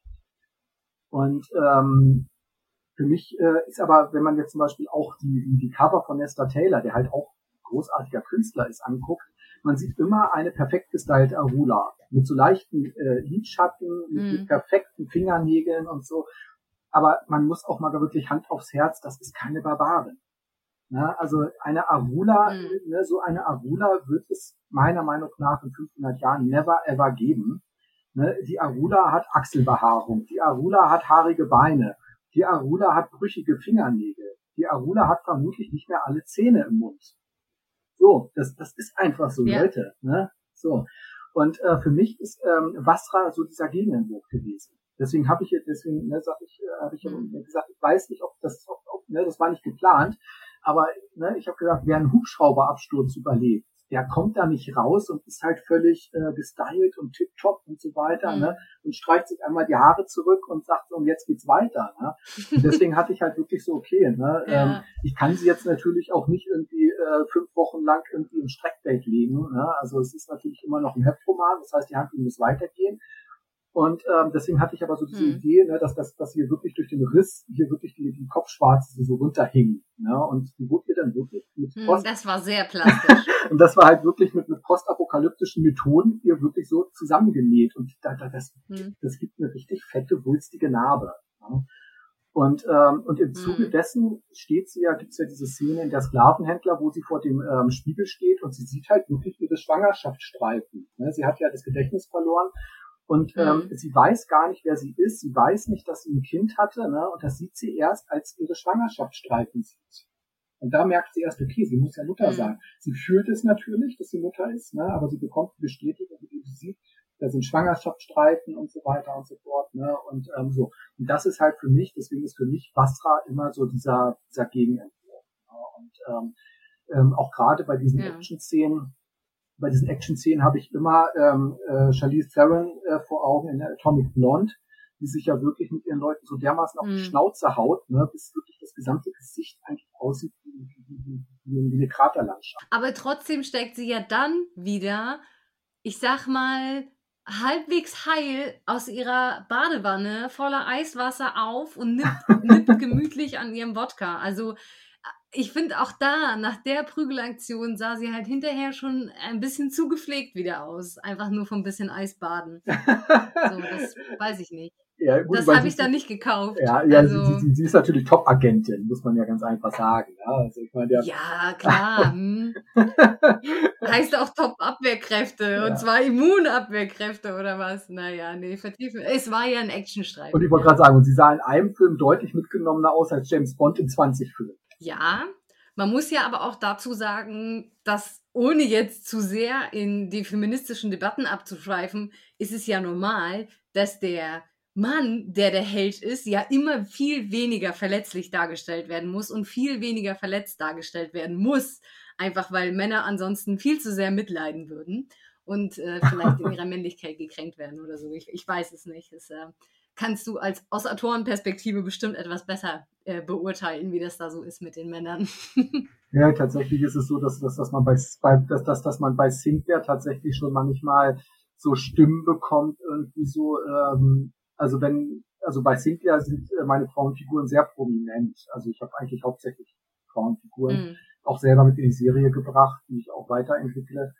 Ähm, würde jetzt mal, ne, ja, weiß ich gar nicht warum oder sowas. Ich finde sie eigentlich spannender einfach, von, von, von, wie sie angelegt sind. Und ähm, sobald den Sinclair in den Hintergrund tritt, irritiert das tatsächlich viele Leser schon. Ja. Also man merkt, dass da doch ein gewisses gerade im Heftroman noch ein gewisses ähm, Rollenverständnis vorhanden ist, ohne das jetzt weiter. Ohne, genau, ohne dass wir, ich glaube, es ist halt auch einfach eine gewisse Altersstruktur, also ja. ohne das jetzt irgendwie äh, beurteilen zu wollen oder so. Ich glaube, es ist halt einfach eine gewisse Altersstruktur und bis zu einem gewissen Grad können wir alle unserer Erziehung nicht entkommen, egal wie alt wir sind. Wir sind halt eben alle Kinder unserer eigenen Zeit und wenn man sich da in etwas ja zurück tröstet, vielleicht auch nur, vielleicht, sind die Leute ja auch gar nicht so rollenmäßig unterwegs in ihrem normalen Leben, aber lesen das halt gerne, weil sie sich vielleicht in irgendwas hinträumen oder so. Das, das weiß man ja auch nicht, ne?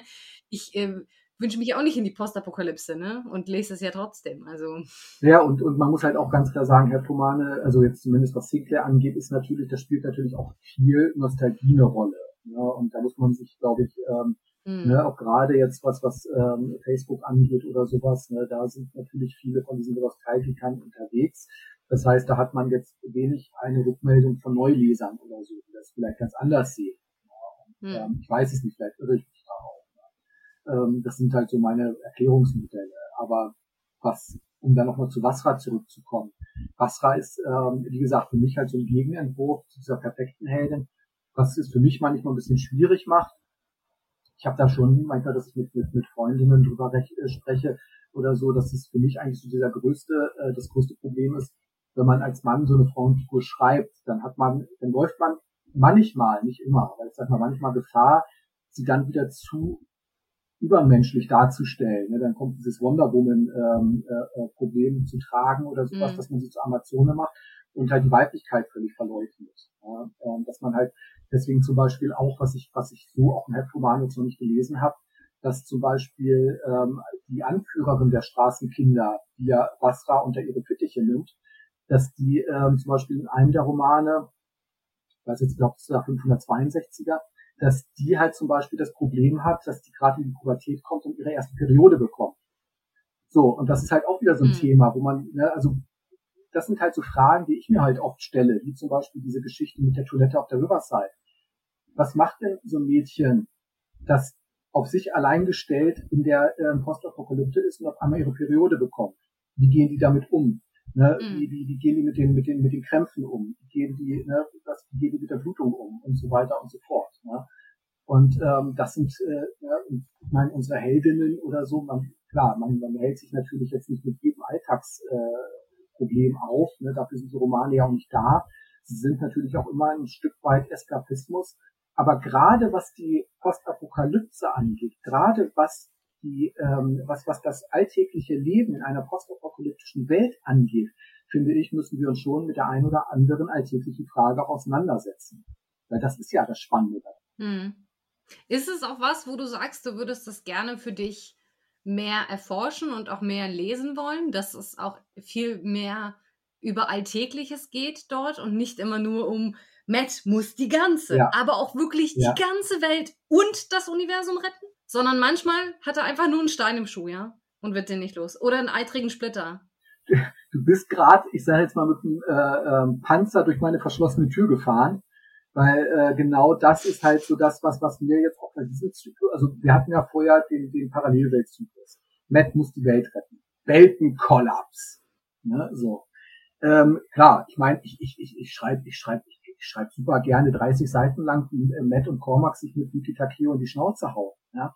Ähm, das dürfte jetzt keinen überraschen, aber ich schreibe halt auch tatsächlich so gerne, Matt hat einen eigenen Splitter, ne? weil ähm, man hat, also glaube mhm. schon, dass man bei Sinclair oder sowas, ne, und ähm, halber Kapitel hat es ja auch gern mal so äh, beschrieben, ne, Krach, Boom, Bam oder sowas, ne, Madlex oder so, aber da muss ich aber sagen, naja, da wird aber auch so ein bisschen ausgeblendet, dass gerade in dem Roman auch diese zwischenmenschliche, dieser Aspekt von den Straßenkindern und von Basra eine Rolle spielt, wie die sich begegnet sind, wie diese Kinder äh, diese, diese, diese ähm, äh, Soldaten, diese ausgebildeten, hochtechnisierten Soldaten, ähm, die in den Hinterhalt gelockt worden sind von Cormac, aus der Scheiße gehauen haben. Ja? Und, ähm, und das sind halt mhm. die, die, die, die Sachen, die, die, die, die für mich ähm, Ida und ihre Kinder so spannend gemacht haben.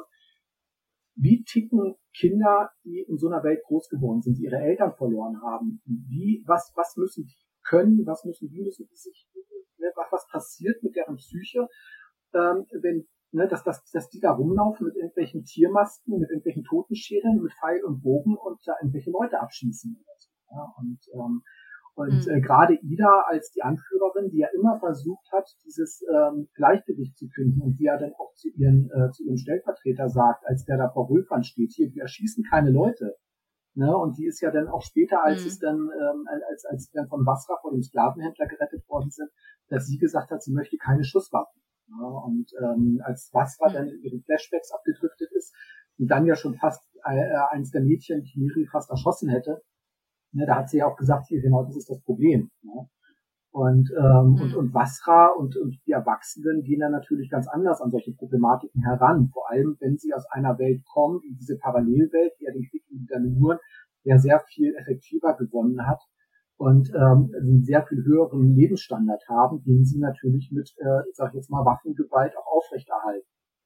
Und mhm. ähm, deswegen finde ich gerade diese zwischenmenschlichen Aspekte äh, bei Matrix so unheimlich spannend. Und deswegen ähm, sind für mich zum Beispiel auch Romane wie Harley oder Romane wie der Sklavenhändler oder auch meinetwegen jetzt Terratzen mit der Geschichte von ähm, Lucia beziehungsweise von der ähm, äh, von, von, von dem Mirosch ne, und so weiter. Das sind natürlich Geschichten, die mhm. mich dann ähm, die machen die Sachen lebendiger, als wenn es nur um die ganze Welt geht. Und das wir jetzt bei den Dunklen auch wieder haben. Ne? Jetzt haben wir die Dunklen, wir haben den Streiter und die ganze Welt und wir müssen von A nach B und wir müssen dies besorgen und wir müssen jedes machen. Ne? Und ähm, da bleibt mir manchmal so dieser zwischenmenschliche Aspekt so ein bisschen auf der Strecke. Nun hatte Mike ja erfreulicherweise für den nächsten Zyklus schon so ein bisschen etwas angekündigt, will ich jetzt noch nicht sagen, aber ich, ich würde einfach gerne sagen, er hat mir was versprochen. Hat er nicht, aber ich würde es gerne einfach so darstellen. Ja. Und zwar, das ist da auch wieder ein bisschen mehr Richtung äh, von mir heißgeliebten Monster der Woche folgen und von, von den etwas kleineren, den etwas feineren Geschichten gehen soll. Und nun frage ich mich natürlich aber auch, du schreibst ja, du, du hast einen riesen Output.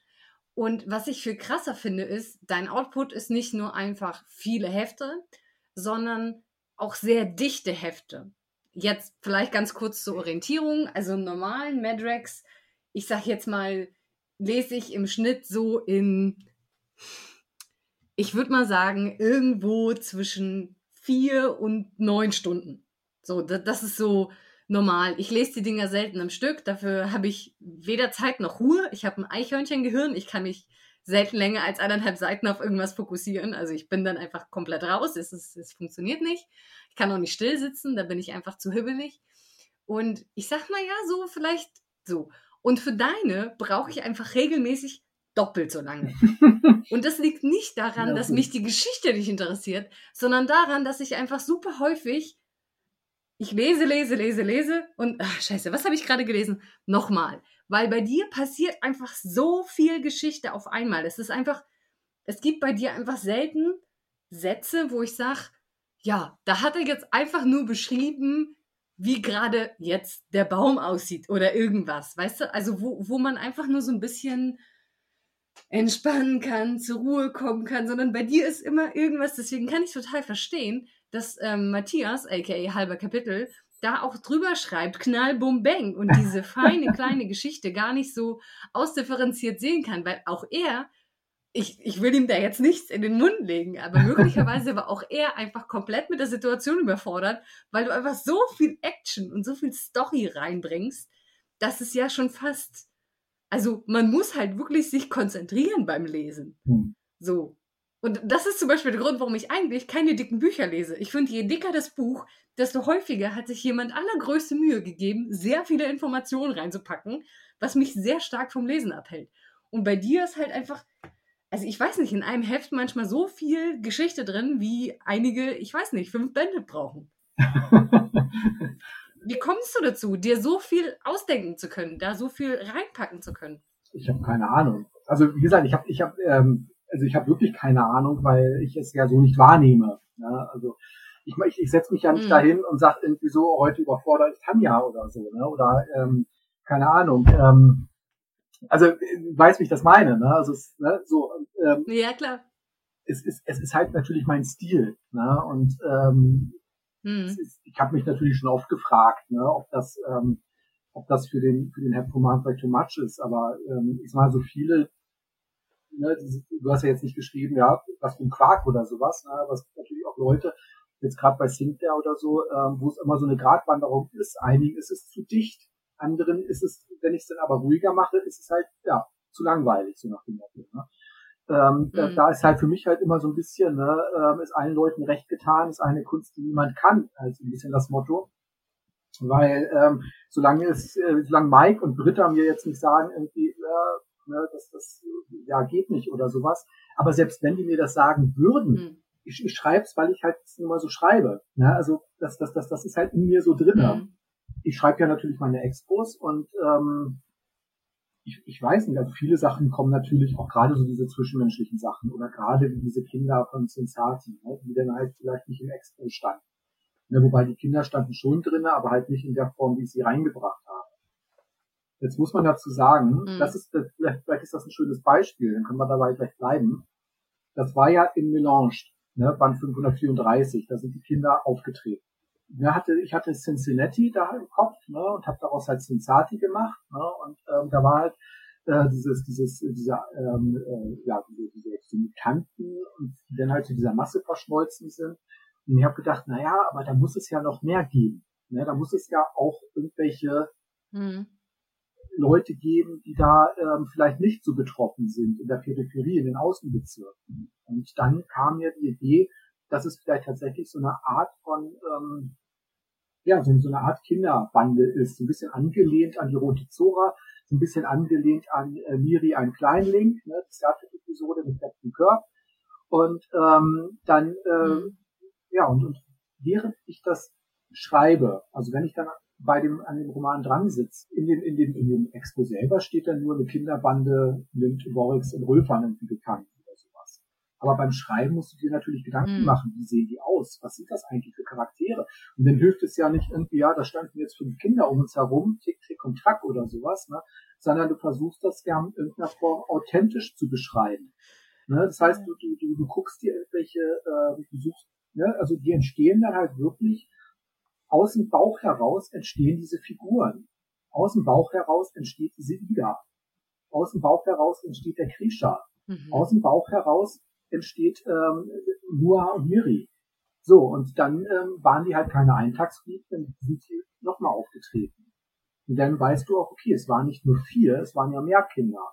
Und das ist von Roman zu Roman immer wieder im, im, im Charakter dazugekommen teilweise auch erstmal nur namentlich, den ich mir selbst gar nicht gemerkt habe und immer nachlesen musste.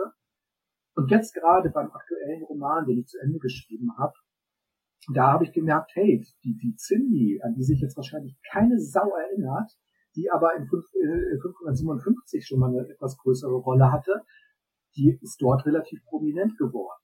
Ja, und ich merkte auf einmal, hey, ich habe die total vor Augen. Ich weiß genau, wie die tickt. Ja, und ich weiß halt, ne, äh, genauso wie ich weiß, wie Miri und äh, Ida und Noah und so weiter ticken und so weiter. Die, ähm, das meine ich halt damit, dass die während des Schreibens wachsen und dieses Eigenleben entwickeln. Und ich glaube, das ist halt hm. das Ding, warum sich diese Romane dann immer weiter verdichten und so weiter, weil ich halt natürlich versuche, diesen Figuren auch in irgendeiner Form gerecht zu werden. Ich möchte die nicht, wenn ich die schon, also sie sind da, sie wollen raus, sie wollen aufs Papier, sage ich jetzt mal, und ich möchte nicht sie in zwei Sätzen irgendwie so abhandeln. Natürlich dieser, dieser Explosionskrach oder wenn ich den wieder beschreibe, wie irgendwie eine Feuerwalze über ähm, äh, Matt hinwegfliegt und die Augenbrauen versenkt oder sowas, ne, das bleibt natürlich dann erstmal so ein bisschen äh, ja, im Gedächtnis haften. Aber ähm, nichtsdestotrotz versuche ich dann natürlich auch diesen Nebenfiguren, ähm, wie zum Beispiel auch Kim Kurt, der ja auch als Eintagsfliege geplant war, ähm, dann auch mehr Profil zu verleihen. Der ist auch sehr plastisch geworden, muss ich sagen. ja, mhm. das ist auch kein ja. Roman, den man beim Essen lesen sollte. Also nichts, wo er vorkommt, sollte man beim Lesen lesen. Fragt mich nicht, woher ich das weiß, ja? Fragt mich nicht. Nee, das einfach, der ist einfach sehr plastisch. Das ist auch so eine Sache, die mir auch immer wieder auffällt, dass du einfach Figuren, also wirklich bis ins letzte Detail beschreibst. Und ich glaube auch, ich wollte dich auch fragen, wie, ähm, wie denn die Zusammenarbeit mit Nesta Taylor für die Cover ist. Aber wenn ich schon höre, wie du sagst, ähm, wie er sie zeichnet und wie sie dann von deiner Idee abweicht, dann ähm, ist es ja so, ich glaube, dein letzter Singler, das war Denise. Ja. Denise, ne? Genau, Denise, Denise? Denise, Denise Kurt, äh, ähm, Schicksal einer Bestie, ja. ja. Genau, was so ein bisschen nach äh, Frauenarztroman klingt, ne? Vom Titel her. Ja, ja, stimmt, stimmt, ja. Aber ähm, das, äh, also ich sehe die immer nur im Zeitschriftenregal daneben stehen und die denken mir so die Schicksalsjahre von irgendwas und dann sehe ich da den Post von dir heute. Da dachte ich mir so, hä? Was? Was schreibst du da? Nee, Moment, das Cover sieht anders aus, das ist kein Frauenroman. Aber das sah schon fast so aus. Der, Hinter, der Hintergrund ja. ist ja da, ähm, also, ne, dass das, das klingt jetzt ein bisschen, also Nesta Taylor ist ja nicht so, dass er völlig von den Figuren abweicht. Ne? Das war jetzt das Beispiel bei Arula, mhm. ne, dass ich sage, also Arula trifft er ja gut, aber sie äh, entspricht jetzt für mich nicht der Vorstellung einer Barbarin. Ne? Das ist so ein bisschen dieser Stil. Ich sag mal, ich glaube, mhm. ich glaube, ihr habt das Cover zu Band 586 ja schon gesehen im, im Chatrex, ne? 500, ja, müssten, das, das war. Mit was? mit den ähm, beiden Basras und Korma. Tri äh, Triple Trouble? Genau, genau. Ne? Genau, Triple und, Trouble, ne? Und, ja. Und, hm. Da wollte ich dir nämlich noch was anderes zu fragen, aber erzähl erst ja. mal, ja. Und da war meine Basra mit dieser Narbe, die meiner Meinung nach noch gerne noch ein bisschen wulstiger mhm. hätte sein können. Und sie hatte überall so kleine Kratzer und Schrammen. Und Mike fragte mich dann noch, soll Taylor die so ein bisschen wegmachen? Und ich sagte, Gottes Willen, bitte nicht. Bitte nicht. Ne? Die muss zerschrammt sein. Ne? Wasser ist genauso wie Harley schmuddelig ist. Ne? Ich wollte keine Harley, die wie mhm. in Suicide Squad oder sowas, ich wollte keine, ich sag's jetzt mal einfach im Podcasts, ich wollte keine Wichsvorlage. Ja, ich wollte einfach eine normale, ne, ich wollte eine, ich wollte eine äh, äh, dreckige, schmuddelige Frau. So, Ne? Und ähm, die trotz Eine echte allem, Verrückte.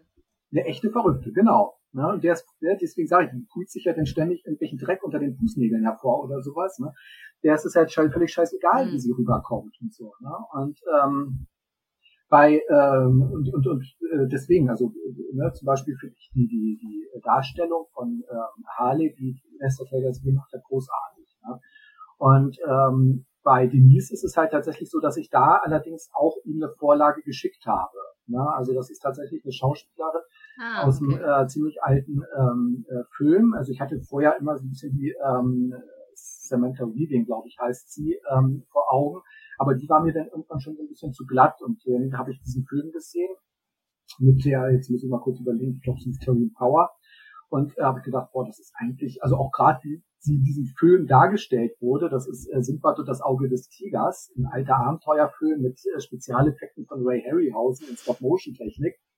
Und ähm, diese Julian Power, ich gesagt, genau das ist äh, für mich eigentlich Denise Curtis. Und äh, man muss dazu sagen, der Titel kommt so ein bisschen daher, dass Denise eine, äh, also ist ja selber eine Halbdämonin und sie war befreundet mit einer Dämonin, ähm, die sie, ähm, es gibt ja diesen, diesen, diesen Slang in der Jugendsprache Bestie als äh, Synonym für beste Freundin. Und deswegen, ähm, und das, das mhm. führt das auf diesen Titel zurück, Schicksal einer Bestie. Ja, weil man denkt halt in erster Linie, es, ist, es geht mhm. um das Schicksal von Denise, das stimmt auch, aber es geht auch um das Schicksal ihrer Bestie, ihrer besten Freunde.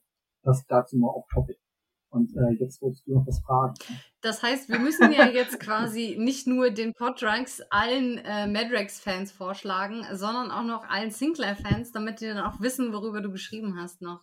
Äh, ja, bevor, ach nee, es ist ja schon erschienen, ne? Das ist ja schon rausgekommen. Ja. Genau, nee, dann, naja, falls Sie es nicht verstanden haben, können Sie es hier nochmal nachhören. Ja, manchmal sind ja solche Informationen auch interessant, wenn, wenn, wenn man den Roman schon gelesen hat. Das auch, ja. Ich finde das auch immer gut. Ähm, die Romanvorschauen, die ihr äh, als Autoren für mich für den Podtracks macht, Die höre ich mir auch zwar natürlich im Schn Oh, sie ist eingeschlafen. Oh my goodness. Das ist, Ein süßer Muffin. das ist Autorenalltag. Du schreibst ja neben ähm, Madrex und Sinclair äh, ja auch noch die UFO-Akten. Und hast also so ein bisschen, also, naja, doch, du hast auch UFO-Akten geschrieben. Eine. Eine. Eine ufo Ja. genau, ja. Also das ist für mich ein Gastroman. Ja, aber ich sehe ja auch im Gegensatz zu unseren Zuhörern, wie du gerade lächelst.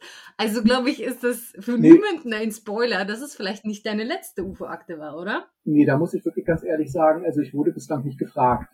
Ne? Also ich wurde bislang tatsächlich nicht gefragt, Okay. ob ich noch eine zweite schreibe. Und ich muss auch ganz ehrlich sagen, ich weiß nicht, ob ich im Moment die Zeit dazu habe. Also neben Madrex, neben Zamora, dann äh, stehen halt noch zwei etwas größere Projekte für das Sinclair-Jubiläum nächstes Jahr an, ne? also das 50-Jährige.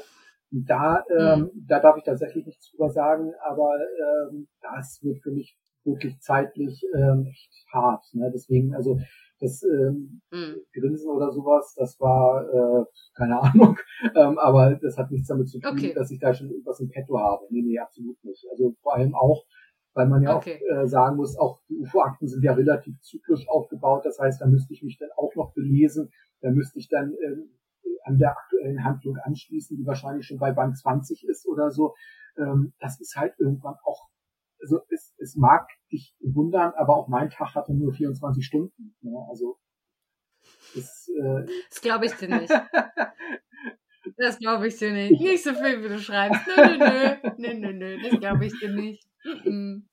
Kannst mir ja viel erzählen, aber nicht, dass dein Tag 24 Stunden hat. Das glaube ich nicht. ja, ich, ich habe ich hab ein Portal zu Novus, da läuft die Zeit langsamer ab. Nee, das stimmt ja gar nicht. Ja. Da läuft die schneller ab. Nee, du, du hast hier so Parallelwelt Genau. ihren Rollfilm noch irgendwo Richtig. in der Schublade Ja. und den packst du dann immer aus, damit er für dich mitschreibt. Dann, äh, doppelte Power. Nein, wir spinnen uns schon wieder was zusammen. Eigentlich wollte ich dich nämlich nur fragen, okay, dann hast du halt eine UFO-Akte geschrieben. Aber wo ist, also wie, wie war da so die Zusammenarbeit? Jetzt nicht speziell bei der UFO-Akte, sondern wie würdest du sagen, unterscheidet sich die Arbeit zwischen Madrex, Sinclair, UFO-Akten, Zamora? Also wie gibt's da so einen so einen universellen Arbeitsalltag für dich oder ist es quasi von Romanserie zu Romanserie komplett unterschiedlich und die Exposé-Autoren oder die Redakteure sind da so unterschiedlich, dass das alles nicht miteinander vergleichbar ist? Oder ist das schon so, naja, ist halt alles Roman und sehr ähnlich? Ich kann ja nur für mich sprechen. Ähm, die, meine Routine ist natürlich dieselbe. Ne? Also ich fange jetzt nicht an und sage irgendwie so, ja, Hm. bevor ich jetzt einen Madbox äh, ähm, äh, schreibe, muss ich dies und jenes essen oder sowas. Ne? Und bevor ich einen Sinclair schreibe, muss ich das und das äh, trinken oder so. Ne? Das, aber es ist, ähm, aber natürlich äh, fließt in die Arbeit an den Serien ja ähm, auch immer so die Persönlichkeit des jeweiligen Redakteurs oder der jeweiligen Redakteurin mit rein. Das heißt, ich bin schon so ein bisschen auf die Arbeitsweise ähm, eingestellt. Ne? Und die, ähm, das ist ja auch kein Geheimnis, die Mhm. Arbeit an äh, Exposés für Matrix ist deutlich zeitintensiver als die für Sinclair oder Zamora. Ne? Genauso ähm, wie Mhm. zum Beispiel bei Sinclair und Zamora deutlich freier bin, was auch die ähm, Ausarbeitung meiner Exposés angeht. Ich weiß ja, worauf Britta zum Beispiel Wert legt. Ich weiß, worauf Uwe, Uwe, Uwe Köhl für Zamora ähm, mehr oder weniger Wert legt. Ich weiß, was Matt erwartet. Was Mike erwartet. Damit sind die Spieler. Und ähm, Das ist, weil er im Ear-Drax wahrscheinlich auch den Matt-Drax spricht und überall nur der Mad-Mike ist, Matt- dann ist er wahrscheinlich genau. ja, ja genau. Ne? die eine und dieselbe. Denkst du, denkst du an Mike, wenn du Matt schreibst? Nein. Ähm, wenn, Nein? wenn ich wenn ich wenn ich an an, an Matt äh, wenn ich Matt schreibe, dann denke ich an äh, ja Matt. Also tatsächlich so ähm, Matt. Ja. Also tatsächlich ist ja dadurch, dass das das Matt ja vorgegeben ist, äh, fließt da wenig auch persönliches, also natürlich ein bisschen persönliches fließt immer mit rein. Aber Matt ist ja einfach von seiner Biografie schon deutlich ähm, wahrscheinlich es mag die Le- Leser jetzt schockieren, aber wahrscheinlich hat Cormac mehr von mir als Matt. ja, so. Und ähm, äh, auf jeden Fall, was war die Frage? Ach so, genau, die verschiedenen Serien. Ähm, also es ist, wenn ich, wenn Ja. ich, wenn ich halt anfange zu schreiben, es legt sich tatsächlich da so ein Schalter um. Also es ist, manchmal erstaunt mhm. mich das selber, wie sehr sich das doch, ähm, wie leicht mir das dann teilweise doch fällt, dass ich tatsächlich auch, wenn ich einen Zamora-Roman schreibe und bin aber gar nicht in dem Moment bei Zamora, dass ich halt auch Kapitel der Nebenfiguren anders, ich weiß gar nicht, wie ich das beschreiben soll, anders anfühlen, weil ich halt im sogenannten Zamora-Modus bin. Mhm. Ne? Und ähm, jetzt könnte man natürlich sagen, Sinclair, Zamora, die sind ja so ein bisschen ähnlich angelegt. Die könnte man jetzt beide so unter dem Begriff ähm, Horror, Dark Fantasy subsumieren oder so. Ne? Und eigentlich ist es doch egal, ob du das Exposé, äh, das du gerade für Sinclair geschrieben hast, das kannst du doch auch für Zamora benutzen. Der eine hat sein Kreuz, der andere sein Amulett oder so. Und da muss ich aber ganz klar sagen, nein, es ist nicht so der Fall. Ne? Nicht mal so sehr dass sich die beiden Welten natürlich schon gewissermaßen unterscheiden. Auch ihre Charakter, also ihre Charaktere unterscheiden sich und ähm, auch teilweise die Art, wie die Geschichten angelegt sind. Also diesen, diesen Vierteiler, den ich für Zamora geschrieben habe, den hätte ich niemals bei Sinclair so schreiben können, ne, weil es einfach viel, mehr viel Fantasy-lastiger war und auch äh, tatsächlich auch nochmal kom komprimierter und, und äh, das, äh, das, das, das, das wäre mir für Sinclair, glaube ich, gar nicht eingefallen, das in der Form zu machen. Ne? Und ähm, bei den UFO-Akten war es tatsächlich auch so, ähm, da hätte man jetzt zum Beispiel auch sagen können, ja okay, man hat den äh, Cliff und die Judy und das hätten doch auch Samara und Nicole sein können und da spielt ja auch manchmal so ein bisschen Mystery eine Rolle. Und ich habe ja auch für Sinclair schon mal Romane geschrieben, wo die Bedrohung überhaupt nicht übernatürlich war, sondern sich als völlig irdisch herausgestellt hat. Ne? Also hätte ja durchaus rein theoretisch auch ein Jerry Cotton sein können. Und ähm, das, ähm, aber nichtsdestotrotz ist das für mich immer wieder was ähm, sehr Spezifisches, wo ich genau weiß, das ist ein Zamora, das ist ein Sinclair, das ist ein Madrex oder in dem Fall, das ist eine UFO-Akte. Ne? Jetzt ist es natürlich so, dass die UFO-Akten hm ne, durch, durch, durch, durch ihr Serienkonzept ähm, da schon relativ festgelegt sind. Die UFO-Akten war für mich äh, tatsächlich, also ich habe ja, wie gesagt, diesen einen Gastroman geschrieben, der graue Mann. Und das war für mich äh, noch nicht mal Science Fiction, es war für mich eigentlich ein Thriller. Ja, also ähm, hm. Ne, den, den, den ich so äh, für Sinclair zum Beispiel auch gar nicht hätte schreiben können, weil Sinclair ja gar nicht so ähm, ja, es, also Sinclair ist ja nun mal Inspektor bei Scotland Yard, der bekommt seine Aufträge oder sowas, ne? Und ähm, das, was, was Cliff und Judy dort auf den Plan ruft, das wäre im Zweifelsfall gar nicht bis zu Sinclair durchgedrungen, sage ich jetzt mal. Ne? Obwohl es da ja augenscheinlich um ein UFO Weil damit sich schon eine kleinere Instanz beschäftigt hätte, ne? Ja. Ja, oder halt, oder halt mhm. Geheimdienst oder was weiß ich, ne? Und Sinclair wäre erst ja. dazu gekommen, wenn der Geheimdienst gescheitert wäre oder sowas. Ne? Und äh, ähm, ja. wie gesagt, und das ist halt durch das Serienkonzept äh, hätte das auch gar nicht so zu Sinclair gepasst. Also ich hätte dieses, ich hätte dieses Exposé tatsächlich ähm, so sehr umschreiben müssen, um daraus ein Sinclair oder ein Zamora schreiben zu können, dann hätte ich das Exposé auch gleich komplett neu machen. Heißt das dann auch, wenn du sagst, bei dir ist es wie so ein Schalter, der sich beim Schreiben umlegt, dass du wirklich ein Madrex von Anfang bis zum Ende schreibst und erst dann mit dem Sinclair anfängst oder schreibst du heute die ersten drei Kapitel von Madrex und morgen die letzten vier von einem Sinclair? Nein. Oder wie läuft das bei dir ab? Ja, also es wird wirklich geguckt. Also ich habe einmal, das, das war aber äußeren Umständen geschuldet, ähm, weil Mike so ein bisschen damit hinterherhing, das Exposé zu überarbeiten. Ähm, das war aber äh, Ne, das, das, das war bei 512 der Fall. Dann war, kam noch ein Pfingst dazwischen und so weiter. Ne? Und da habe ich tatsächlich mal ein Hörspielskript dazwischen mhm. geschoben. Und ähm, einfach weil aber da natürlich auch, ähm, also, ja, weil ich natürlich weitermachen musste und ich ähm, hatte ja noch andere Abgabetermine. Und äh, aber das ist das einzige Mal. Also mittlerweile ist es tatsächlich so, wenn ich anfange, einen Matrix zu schreiben, dann schreibe ich den auch zu Ende. Dann fange ich nicht an und äh, fange jetzt zwischendurch mal einen Sinclair an oder sowas. Ne? Und ähm, tatsächlich ist es auch so, dass ich auch versuche zu vermeiden, ähm, also manche machen ja auch, dass sie sagen, ich schreibe für den Vormittag und am Nachmittag beschäftige ich mich mit Exposés oder sowas. Das mache ich höchst ungern. Also ich sitze dann halt wirklich, wenn ich sage, ich schreibe einen Roman, dann schreibe ich auch den ganzen Tag an dem Roman und äh, wenn ich dann fertig bin, also mhm. wenn ich dann Feierabend mache, dann mache ich auch Feierabend.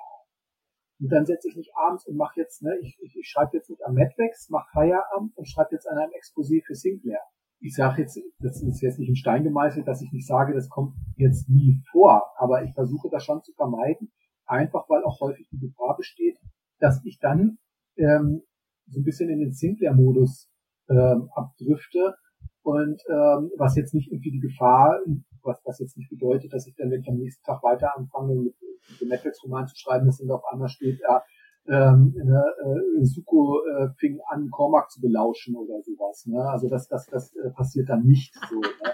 Aber ähm, aber es ist halt, es kann halt tatsächlich sein, dass man sich dann so ein bisschen in der Story verliert und dann äh, ist es halt einfach, ähm, ja, es ist, es ist halt einfach anstrengender, dann wieder so ein bisschen in den Netflix-Modus zurückzuschalten. Mike sagt ja regelmäßig, dass ihm äh, diese Geisterjäger-Crossover, also dass ihm dafür so eine Idee fehlen würde, wie man eben äh, Sinclair und Madrex so logisch kanonisch irgendwie miteinander verknüpfen kann. Hattest du äh, dazu schon mal eine Idee, wenn du jetzt sagst, äh, Suko belauscht Cormac, so, das ist das Erste, was dir einfällt. Gibt es da vielleicht schon was, was in dir, was, was so schon da wäre, worüber wir uns vielleicht irgendwie ja, wobei ich sagen muss, es gab halt tatsächlich von mir einen Teaser oder tatsächlich ein Probeexposé, aber so ein bisschen aus dem Bauch heraus, ohne dass ich dazu aufgefordert werden worden wäre, ähm, für eine äh, für, für ein Crossover. Ähm, aber das, das spielte halt in der Parallelwelt, im Parallelweltzyklus und ist deswegen, mhm. ähm, also ne, also es wurde dann halt auch mhm. abgelehnt. Ähm, ne, also ich sage jetzt gar nicht mal warum, ähm, aber es ist, es ist dieses Projekt ist halt nicht verwirklicht worden. Und ähm, im Moment, ähm, also ich sehe da jetzt nicht das Problem, das in irgendeiner Form kanonisch zu machen. Also, äh, ne, also ich meine, die Reverends ne, sind ja auch in Matrix aufgetreten. Das hat man ja auch hingekriegt. Also warum sollte man das jetzt in der Form nicht auch bei äh, Sinclair hinkriegen? Ne, oder ähm, vielleicht auch anders. Ne? Also ich meine, wir haben bei Netflix eine Möglichkeit tatsächlich, also ich, ich, ich würde jetzt tatsächlich schon mit Bauchschmerzen sagen, dass Netflix Science Fiction ist, ne, weil es ist ja nun doch schon ähm, die ganze Sache mit Parallelwelten, mit den Archivaren, mit den ganzen, äh, mit, mit Verkleinerungen und so weiter und so fort. Ne? Und ähm, das sind natürlich alle schon Sachen, die schon sehr fantastisch sind und äh, deswegen ähm, sehe ich da jetzt nicht unbedingt so das große Problem, ähm, da jetzt rein storytechnisch ein Crossover zu machen. Also ja, aber ähm, natürlich muss das äh, muss das natürlich schon gut geplant sein und sollte jetzt nicht äh, irgendwie so ein Schnellschuss sein, ach irgendwie jetzt finden wir jetzt eine gute Idee oder so. Und ähm, es sollte dann auch mhm. ähm, ja, es, ich meine, das, das ist halt klar. Crossover sind einfach Fanservice und ähm, da muss man natürlich auch gucken, irgendwie, inwiefern äh, ist das, äh, wie soll ich sagen, sinnvoll also ich meine, das Periroden und das, das Matrix äh, hat ja wunderbar funktioniert. Ne? Und äh, wobei ich sagen muss, dass vielleicht die Ähnlichkeiten zwischen Netflix und ähm, äh, Periroden vielleicht größer sind. Ähm, wobei ich sagen muss, wenn es eine Schnittstelle zwischen Sinclair und Periroden geben würde, wäre es wahrscheinlich Matrix. Uh, ich glaube, wenn wir das, wenn wir das so stehen lassen, gibt es eine Menge Diskussion. Aber das, das, das will ich ja auch immer, dass sich die Leute so ein bisschen in den Kommentaren dann gerne dazu äußern, weil egal, was wir hier besprechen, das ist ja nie der Weisheit letzter Schluss. Nein, ne? Und nein. im Endeffekt kann man ja über eine fantastische Serie wie Madrex denken, was man will. Und jeder liest es auch mal ein bisschen ja. anders. Ne? Deswegen sage ich, es ist ja, es ist ja, es ist ja eine Glaubensfrage. Deswegen sage ich, ich glaube. Ne? Weil Madrex ist ja, ja. dieser, dieser Genre-Mix, hm. das wird ja immer gesagt. Science Fiction, Horror, Fantasy. Ich füge jetzt immer noch hinzu, eigentlich ist für mich Matrix eigentlich schon so eine Art postapokalyptischer Western. Ne? Dann hat man hat diese ganzen verschiedenen Kontinente, man hat diese ganzen verschiedenen Kontinente, man hat keine keine funktionierende Regierung, ne? man hat den Weltrat, der das versucht, ne? aber das ist ja wie, sage ich jetzt mal, im Wilden Westen auch, als angefangen wurde in, Washington halt, ne, äh, da so eine Verfassung zu haben, aber trotzdem hattest du halt immer da draußen noch, äh, wo der Arm des Gesetzes irgendwie nicht so hinreichte und man gewartet hat, dass die Kavallerie, Kavallerie kommt. Aber ich sage immer so, gerade bei Spiel um Macht, gerade als ähm, wo Harley und, und, und ähm, Smythe in die, oder Smithy in die, in, die, äh, in den Einäugigen da gekommen sind und mit dem Kartenspiel und mit den Dolphins und so weiter, das hat sich für mich tatsächlich wie Western angefühlt. Ja? Aber das ähm, hm. Ja, da kann ich natürlich nur von mich als Autor drauf schließen, dass jemand ähm, als äh, Leser empfindet oder als Leserin. Das ist ja, da habe ich ja wenig Einfluss. Was ich dich noch fragen wollte zu, ähm, zu, zu deinen Heften, es kommen ja jetzt demnächst zwei von dir hintereinander, Sein oder Nicht Sein und äh, Triple Trouble. Ähm, wird das sehr ineinander übergreifen? Also ich meine, über das hinaus, was Madrex sonst schon so an zusammenhängender Handlung bildet? Also ist es so ein Secret-Zweiteiler oder es ein sehr eigenständige Romane geplant? Ja, also man kann ja schon sagen, es gibt natürlich einen fließenden Übergang, aber den gibt es ja eigentlich in jedem Madrex-Roman hm. oder zwischen jedem Madrex-Roman. Und das sind eigentlich tatsächlich zwei eigenständige Romane. Also ich sag mal 581 mhm. Smythe versus Smythe ähm, hat mehr mit ähm, 585 sein oder nicht sein zu tun, als Triple Trouble sein oder nicht sein. Aha. Also sein oder nicht sein ist im Prinzip Aha. die Fortsetzung von Smythe vs. Smythe. Ähm, und ich ähm, weiß jetzt nicht, aber ja, jetzt ist auch egal. Ähm, also, da, wo wir schon. Also, ah. ja, ich weiß, ich, ich, ich verrat's niemanden. Ich glaube, ich glaube jetzt nicht, dass das jemand glaubt, dass bei Smythe vs. Smythe äh, Harley stirbt. Und mehr möchte ich dazu jetzt auch nicht sagen, dass in, Smile, äh, in Sein oder Nicht Sein Harley eher so die prominentere Rolle hat und in Triple Trouble geht es natürlich um Bastra. Ja, also das heißt, äh, äh, mhm. und Bastra spielt in 585 keine Rolle und Harley spielt in 586 keine Rolle. Ähm, ne, selbst ähm, äh, Matt äh, spielt eigentlich in den 585er gar nicht so zentral mit. Ähm, die einzige, die einzige Figur, die in beiden Romanen prominent vorkommt, bin ich, äh, ist Cormac. Wer dich für Harley inspiriert hat, ist ja nun relativ offensichtlich. Also das, das hast du ja, glaube ich, schon zu Genüge erzählt und das ist sehr klar. Was inspiriert dich sonst für deine Geschichten? Sind es andere Geschichten oder sind es sensorische Eindrücke, wie es im Wald nach dem Regen riecht? Oder wie, wo kriegst du deine Inspiration für die Geschichten her? Oder kommt das alles aus dem Exposé und dann sprudelt dein Kopf? Also zum Thema äh, Harley muss ich sagen, äh, weil ich ja vorhin meinte, sie hat sich selbst verselbstständigt. Wenn ich Harley schreibe, dann habe ich Harley vor Augen. Also den habe ich Joy Gunma äh, vor Augen, mm. Harley Quinn. Ja, also sie hat sich tatsächlich so mm. selbstständig entwickelt, dass ich glaube, dass sie auch gar nicht mehr bis auf ihre Sprunghaftigkeit vielleicht äh, und auch eine gewisse äh, Skrupellosigkeit, dass sie eigentlich wenig äh, von Harley Quinn noch hat. Ja, also weiß ich nicht. Aber ist ja auch egal. Ähm, die Inspiration generell, ja, die kommt eigentlich überall her. Also ich, also aus, aus dem Wald, ähm, also wenn ich jetzt durch den Wald gehe, sage ich jetzt mal, ne, mit, äh, mit einem Hund oder sowas, ne, dann ähm, ist es tatsächlich eher so ein bisschen die, die, die Stille und die Ruhe, die hilft, dass mein Gehirn da so ein bisschen assoziiert. Ne? Aber das ist jetzt nicht so, dass ich jetzt denke, mhm. irgendwie so, ja, der Anblick dieses Baums, so, uh, Ne? Das erinnert mich jetzt irgendwie an ähm, Cormacs zerfurchtes Gesicht. Nein, also so ist es nicht. Ne?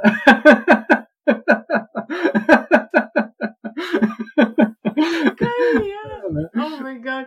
Aber du hast schon so Assoziationsketten, wo ich sagen würde, so ja, ähm, okay, ich traue dir das zu, dass du durch den Wald gehst und da der Kormak, das ist die Wasralname. Hier drüben haben wir den Bach, der Arulas Linien darstellt. Hm, naja.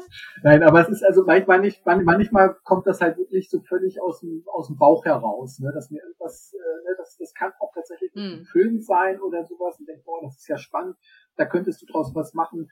Also ganz häufig habe ich das beim Lesen von Sachbüchern oder auch von Fachzeitschriften, ne? also vom, vom, vom Geo, äh, nicht vom Geo, vom, vom National Geographic zum Beispiel oder sowas meine, es kann auch Geo sein, aber Geo lese ich jetzt mal nicht so ähm, oft. Und ähm, oder das kann auch hm. tatsächlich irgendwo Dokumentation sein. Also ähm, ich habe letztens eine Dokumentation gesehen über ähm, die Colombo, über die Hexenkinder von Nigeria. Und äh, so heißt jetzt zum Beispiel auch Matrix, äh, Matrix sondern Zamora-Roman, den ich darüber geschrieben habe. Das ist diese Thematik. Hm. Und das ist natürlich bei Matrix in dem Fall so ein bisschen schwieriger, äh, weil wir jetzt in der postapokalyptischen Zukunft leben und ähm, da solche, da, dass die ganz andere Probleme haben. Aber du hast natürlich immer die Möglichkeit, wieder so ein bisschen in die Vergangenheit abzudriften und äh, vielleicht so eine Kultur in einer Art von Zeitsprüngen ähm, zu beschreiben. Ja? Und ähm, dass man dann zum Beispiel an irgendwelchen, äh, ne, dass man irgendwelche Aufzeichnungen findet, äh, kurz nach der Kometenkatastrophe, irgendeine Bunker-Community oder sowas, ne, die ähm, dort äh, dann halt ähm, aufgrund der Damurenstrahlung dann halt angefangen hat, und eine schräge eine schräge Kultur zu errichten oder so. Ne? Und ähm, da gibt es tatsächlich eine, die halt äh, ganz kurz in den 581 Smite vs. Smite auch vorkommt, also dieser Friedhof, wo diese, ähm, wo dieser Stamm lebt äh, in der Stadt, deren Namen ich jetzt nicht nenne, den gibt es wirklich. Ne? Und ähm,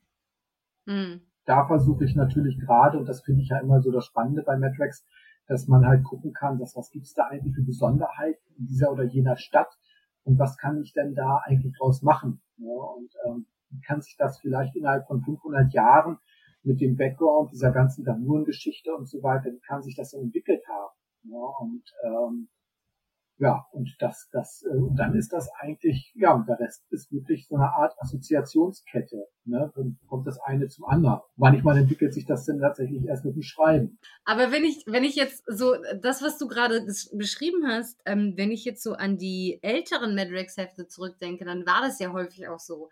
Man hatte eine große, übergreifende Thematik, die sich mit Matt irgendwie und seinem Zurechtkommen in der neuen Welt beschäftigte und ein weiterer Handlungsstrang war eben die Erzählung, wie jemandem etwas geschehen ist, kurz nach oder während des Kometeneinschlags. Also tatsächlich sehr viel historischer. Da hat man sehr viel weitere Zeitabstände miteinander verknüpft und verflochten. Ja. Werden wir das dann bei Smythe vs. Smythe wiedersehen? Nein, also nein, nein. Also äh, deswegen sage ich, es wird am Rande auftreten. Also wir werden jetzt nicht in die Vergangenheit abdriften. Hm. Weil wie gesagt, der Hauptplot besteht ja daraus, Smite versus Smite. Ne? Und nicht irgendwie Smite versus Smite mhm. im äh, Dorf der äh, Kannibalen oder sowas. Ne? Natürlich ist das immer reizvoll, aber es ist natürlich, also ne, im Moment befinden wir uns halt wirklich in so einer Zyklusmitte. Das heißt, wir müssen natürlich, also wir müssen ja auch eine gewisse Art der, der, der, der Story vorantreiben so ein Heftroman ist halt einfach auch von seinem Umfang her begrenzt. Also ich hätte natürlich schon irgendwie mal Bock, auch mal so ein Hardcover zu schreiben, wie es die damals vom Zaubermond Verlag gab, weil man dort einfach, ähm, ich meine klar, die haben Umfang eines, eines Zweiteilers, man könnte jetzt auch sagen, äh, man schreibt jetzt einen Zweiteiler, aber natürlich äh, versucht man gerade in den Zweiteilern dann ja auch etwas Handlungsrelevantes zum Zyklus beizusteuern.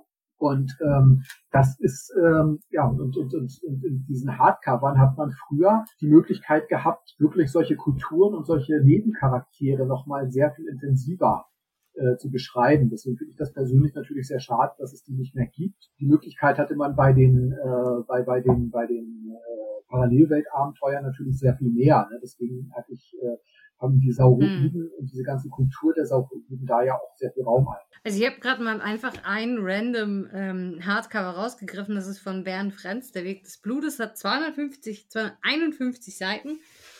Das ist im Vergleich zu einem Heft, also rein optisch schon etwas mehr als das Doppelte, würde ich mal sagen. Natürlich haben wir da jetzt wieder Font und Setzung und alles. Das, das ist mir schon klar, dass das so leicht anders gelayoutet ist. Aber ist es wirklich so, dass die inhaltlich maximal so ein Doppelteiler werden? Warum, warum? Doppelteiler, wow, Deutsch. Ein Zweiteiler, so, nicht Doppelteiler. Was, was ist ein Doppelteiler? Das, nee, ein Zweiteiler. Heißt es dann, ähm, wenn du jetzt sagst, du würdest vielleicht mal in der laufenden Handlung mal einen Zweiteiler oder einen Dreiteiler oder vielleicht also mal noch einen ganz größeren Mehrteiler bekommen, würdest du da versuchen, wirklich wie in den alten Hardcovern die Story am langen Stück zu erzählen und tief in die Story zu gehen? Oder würdest du da auch wirklich darauf achten, dass das Heftformat erhalten bleibt und jedes in sich die Geschichte schon so ziemlich zumacht? Selbst wenn es ein Fünfteiler wäre. Nö, also da würde ich, da würde ich schon gucken, dass das ein bisschen, ähm, also wenn, wenn's, wenn ich einen Mehrteiler schreibe, dann würde ich ja schon, dann schreibe ich den ja so, als ob das halt auch mehrbändiger, also als ob das halt auch eine zusammenhängende Geschichte ist, also wie ein Buch. Ne? Ich gucke natürlich schon, äh, ich schreibe ja nun mal für Sinclair viele Mehrteiler, selbst für Zamora schreibe ich viele Mehrteiler und tatsächlich schreibe ich für beide Serien oft äh, Handlungen, wo ähm, also wo, wo, wo es parallele ähm, Handlungsstränge gibt. Also einerseits eine parallel eine Handlung, die in der ähm, Gegenwart spielt und gleichzeitig parallel immer so ein bisschen alternieren von den Kapiteln eine, eine Handlung in der Vergangenheit. Also es gibt zum Beispiel bei Sinclair eine Geschichte, wo die in der ähm, Gegenwart halt äh, in so eine ähm, ehemalige Psychiatrie ähm, da ermitteln müssen. Und in der Vergangenheit spielt die Geschichte im äh, 19. Jahrhundert und es geht um einen äh, Vorfahren von einem der besten Freunde von John Sinclair, der tatsächlich existiert hat, der John Connolly, der ähm, was, mhm. was, was, was die Psychiatrieentwicklung in ähm, England maßgeblich beeinflusst hat und auch schon sehr fortschrittliche Ansichten hatte, ne, was, was Zwangsmaßnahmen bei, ähm, bei, bei äh, äh, äh psychisch Kranken bewirkt. Und da muss ich einmal ganz kurz auf Topic gehen. Dafür habe ich mir zum Beispiel dann hier dieses ähm, Buch extra bestellt. Weiß nicht, ob man das hier sieht. Ja. Das ist aus dem Reprint. Die Behandlung äh, der Irren ohne menschlichen Zwang. Ohne mechanischen. Hm. Ohne mechanischen, ne? Und das ist halt. Ach, ohne mechanischen. Ja, und das ist halt wirklich ein Reprint. Also das heißt, es ist wirklich der Originaltext aus dem, hm. auch von 1856. Übersetzt natürlich. Okay. Und, ähm, und äh, das, das hatte ich mir damals bestellt, als ich für den Roman recherchiert habe. Und ähm, das habe ich ja bei, bei Rasputin auch gemacht. Es gibt ja wirklich, es gibt ja die, die Geschichte, mhm. das ist ja auch ein Zweiteiler gewesen. Und ich habe die Geschichte, wie sie auch äh, historisch belegt ist, nochmal für den Heftroman natürlich ein bisschen aufgepimpt, ne, für Sinclair so ein bisschen mysteriöser gemacht, aber eigentlich nochmal nacherzählt. Bei Zamora habe ich ähnliches getan mhm. mit ähm, der Geschichte von der Erge Batory, von der Blutgräfin, ähm, von Genghis Khan, beziehungsweise von Batu Khan, seinem Urenkel oder seinem Enkel. Sowas macht mir eigentlich schon mal sehr viel Spaß. Und ich habe jetzt auch gerade für Sinclair ja einen äh, Vierteiler beendet, wo wir auch in die Vergangenheit äh, gehen und äh, die Abenteuer des Propheten Hesekiel im alten Babylon erleben. Wenn ich jetzt zum Beispiel die Möglichkeit hätte, bei Matrix etwas komplexere Handlung zu schreiben, ich sage jetzt mal ein Mehrteiler, der vielleicht auch nicht nur zwei Teile hat, vielleicht auch drei oder mehr, dann ähm, würde ich wahrscheinlich das ähnlich anlegen, ne? weil einfach ähm, gerade so dieser ähm, ne, die, diese Entwicklung bestimmter Kulturen über die Laufe der Jahre mit der ganzen ähm, äh, Historie, die es bei Matrix gibt, ist natürlich extrem spannend. Wobei ich dann natürlich wieder einräumen ja. muss, dass äh, mir bei, bei Matrix natürlich viele Lücken klappen. Ne? Also das heißt, das äh, ist natürlich immer so ein bisschen schwierig. Ne? Das, das, das, oder die Gefahr ist dann groß, dass ich vielleicht bestimmte Abschnitte, äh, dass, dass es da zu Widersprüchen kommen könnte.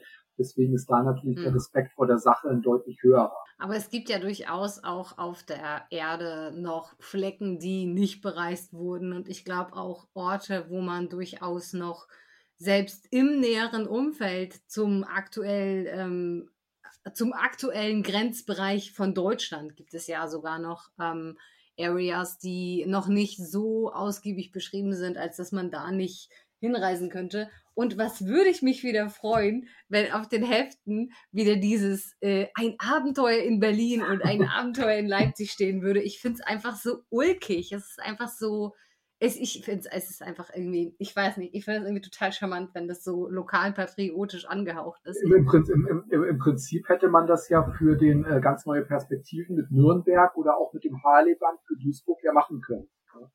Also gerade ähm, bei Harley, das mhm. was, was ja, das ähm, kommt ja, ne, das ist vielleicht mal ein gutes Beispiel, weil der spielt ja in Duisburg, also in Duisburg, ne, mit den ähm, und äh, auch die Barbaren, die dort äh, vorkommen, das habe ich mir ja nicht ausgedacht. Wir wurden ja schon mal bei Matrix erwähnt. Und das war zum Beispiel auch ein schönes Beispiel, weil ähm, dieses, dieses, ähm, ne, diese, diese, diese Skulptur da auf diesem Berg, die auch halber Kapitel in seiner Rezension in, in, das hm. Bild dann hatte, ne, ähm, das sind natürlich so, so, äh, ich sage jetzt mal so Landmarken oder so, so, so Bauwerke, die, die, die für mich natürlich grandios sind, wenn ich die so einbauen kann. Ja, und die dann auch einen gewissen Wiedererkennungswert mhm. äh, für den Leser oder die Leserin haben. Ähm, das ist halt, dass man nicht sagen kann, ja, das könnte jetzt auch in jeder anderen Stadt spielen. Und auch tatsächlich der Bunker, der Bunker, den ich geschildert habe, den gibt es wirklich in Duisburg. Es gibt tatsächlich so eine ehemalige U-Bahn, die umgebaut wurde zu so einem Bunker. Doch, ich weiß gar nicht, ob das jetzt noch aus dem Kalten Krieg kam oder sogar noch früher. Ich glaube, es war der Kalte Krieg. Da, ähm, auch wo, wo die denn einkaufen fahren und so weiter, diese, diese, diese Lagerräume. Es gibt tatsächlich so, eine, so ein kleines Video darüber, was ich mir vorher angeguckt habe. Und ähm, da kam tatsächlich, um da nochmal drauf zurückzukommen, wo meine Ideen herkommen. Wenn ich zum Beispiel ähm, ne, der und der Roman soll dies und jenes Thema behandeln. Ne? Und ähm, so, dann gucke ich natürlich, wo könnte mhm. der spielen. Und wenn ich dann den Schauplatz habe, dann beschäftige ich mich mit dem Ort und guck, äh, entweder gucke ich dann, wo gibt es in der Umgebung was Interessantes, oder ich gucke speziell bei dem Ort, wo finde ich da was, ähm, was, was, was, was für die Story vielleicht ähm, interessant sein könnte. Genese zum Beispiel, das war ja dieser äh, Roman, wo der in der Salzwüste gespielt hat, wo äh, mit, mit den ganzen Anleihen an Star Trek 5, mit den Kriegern des Lichts, die dann mit dem Scorpio verschmolzen sind. Und da hab, haben wir ja extra, oder habe ich extra dann nach einer, äh, nach einer, nach einem Ort gesucht, wo in Amerika heute tatsächlich so äh, Atombrennstäbe entgelagert werden. Und dieser ähm, dieses mhm. Lager habe ich ja wirklich, äh, ich habe das im, im, im Exposé verlinkt, also ne, wirklich, wie das, das wie dort eingelagert sind, mit welchen Schichten Erde und so weiter und so fort. Das ist alles, äh, das habe ich alles mehr oder weniger versucht dort ähm, mit einfließen zu lassen. Ja, also das ist nicht alles aus den Fingern gesaugt.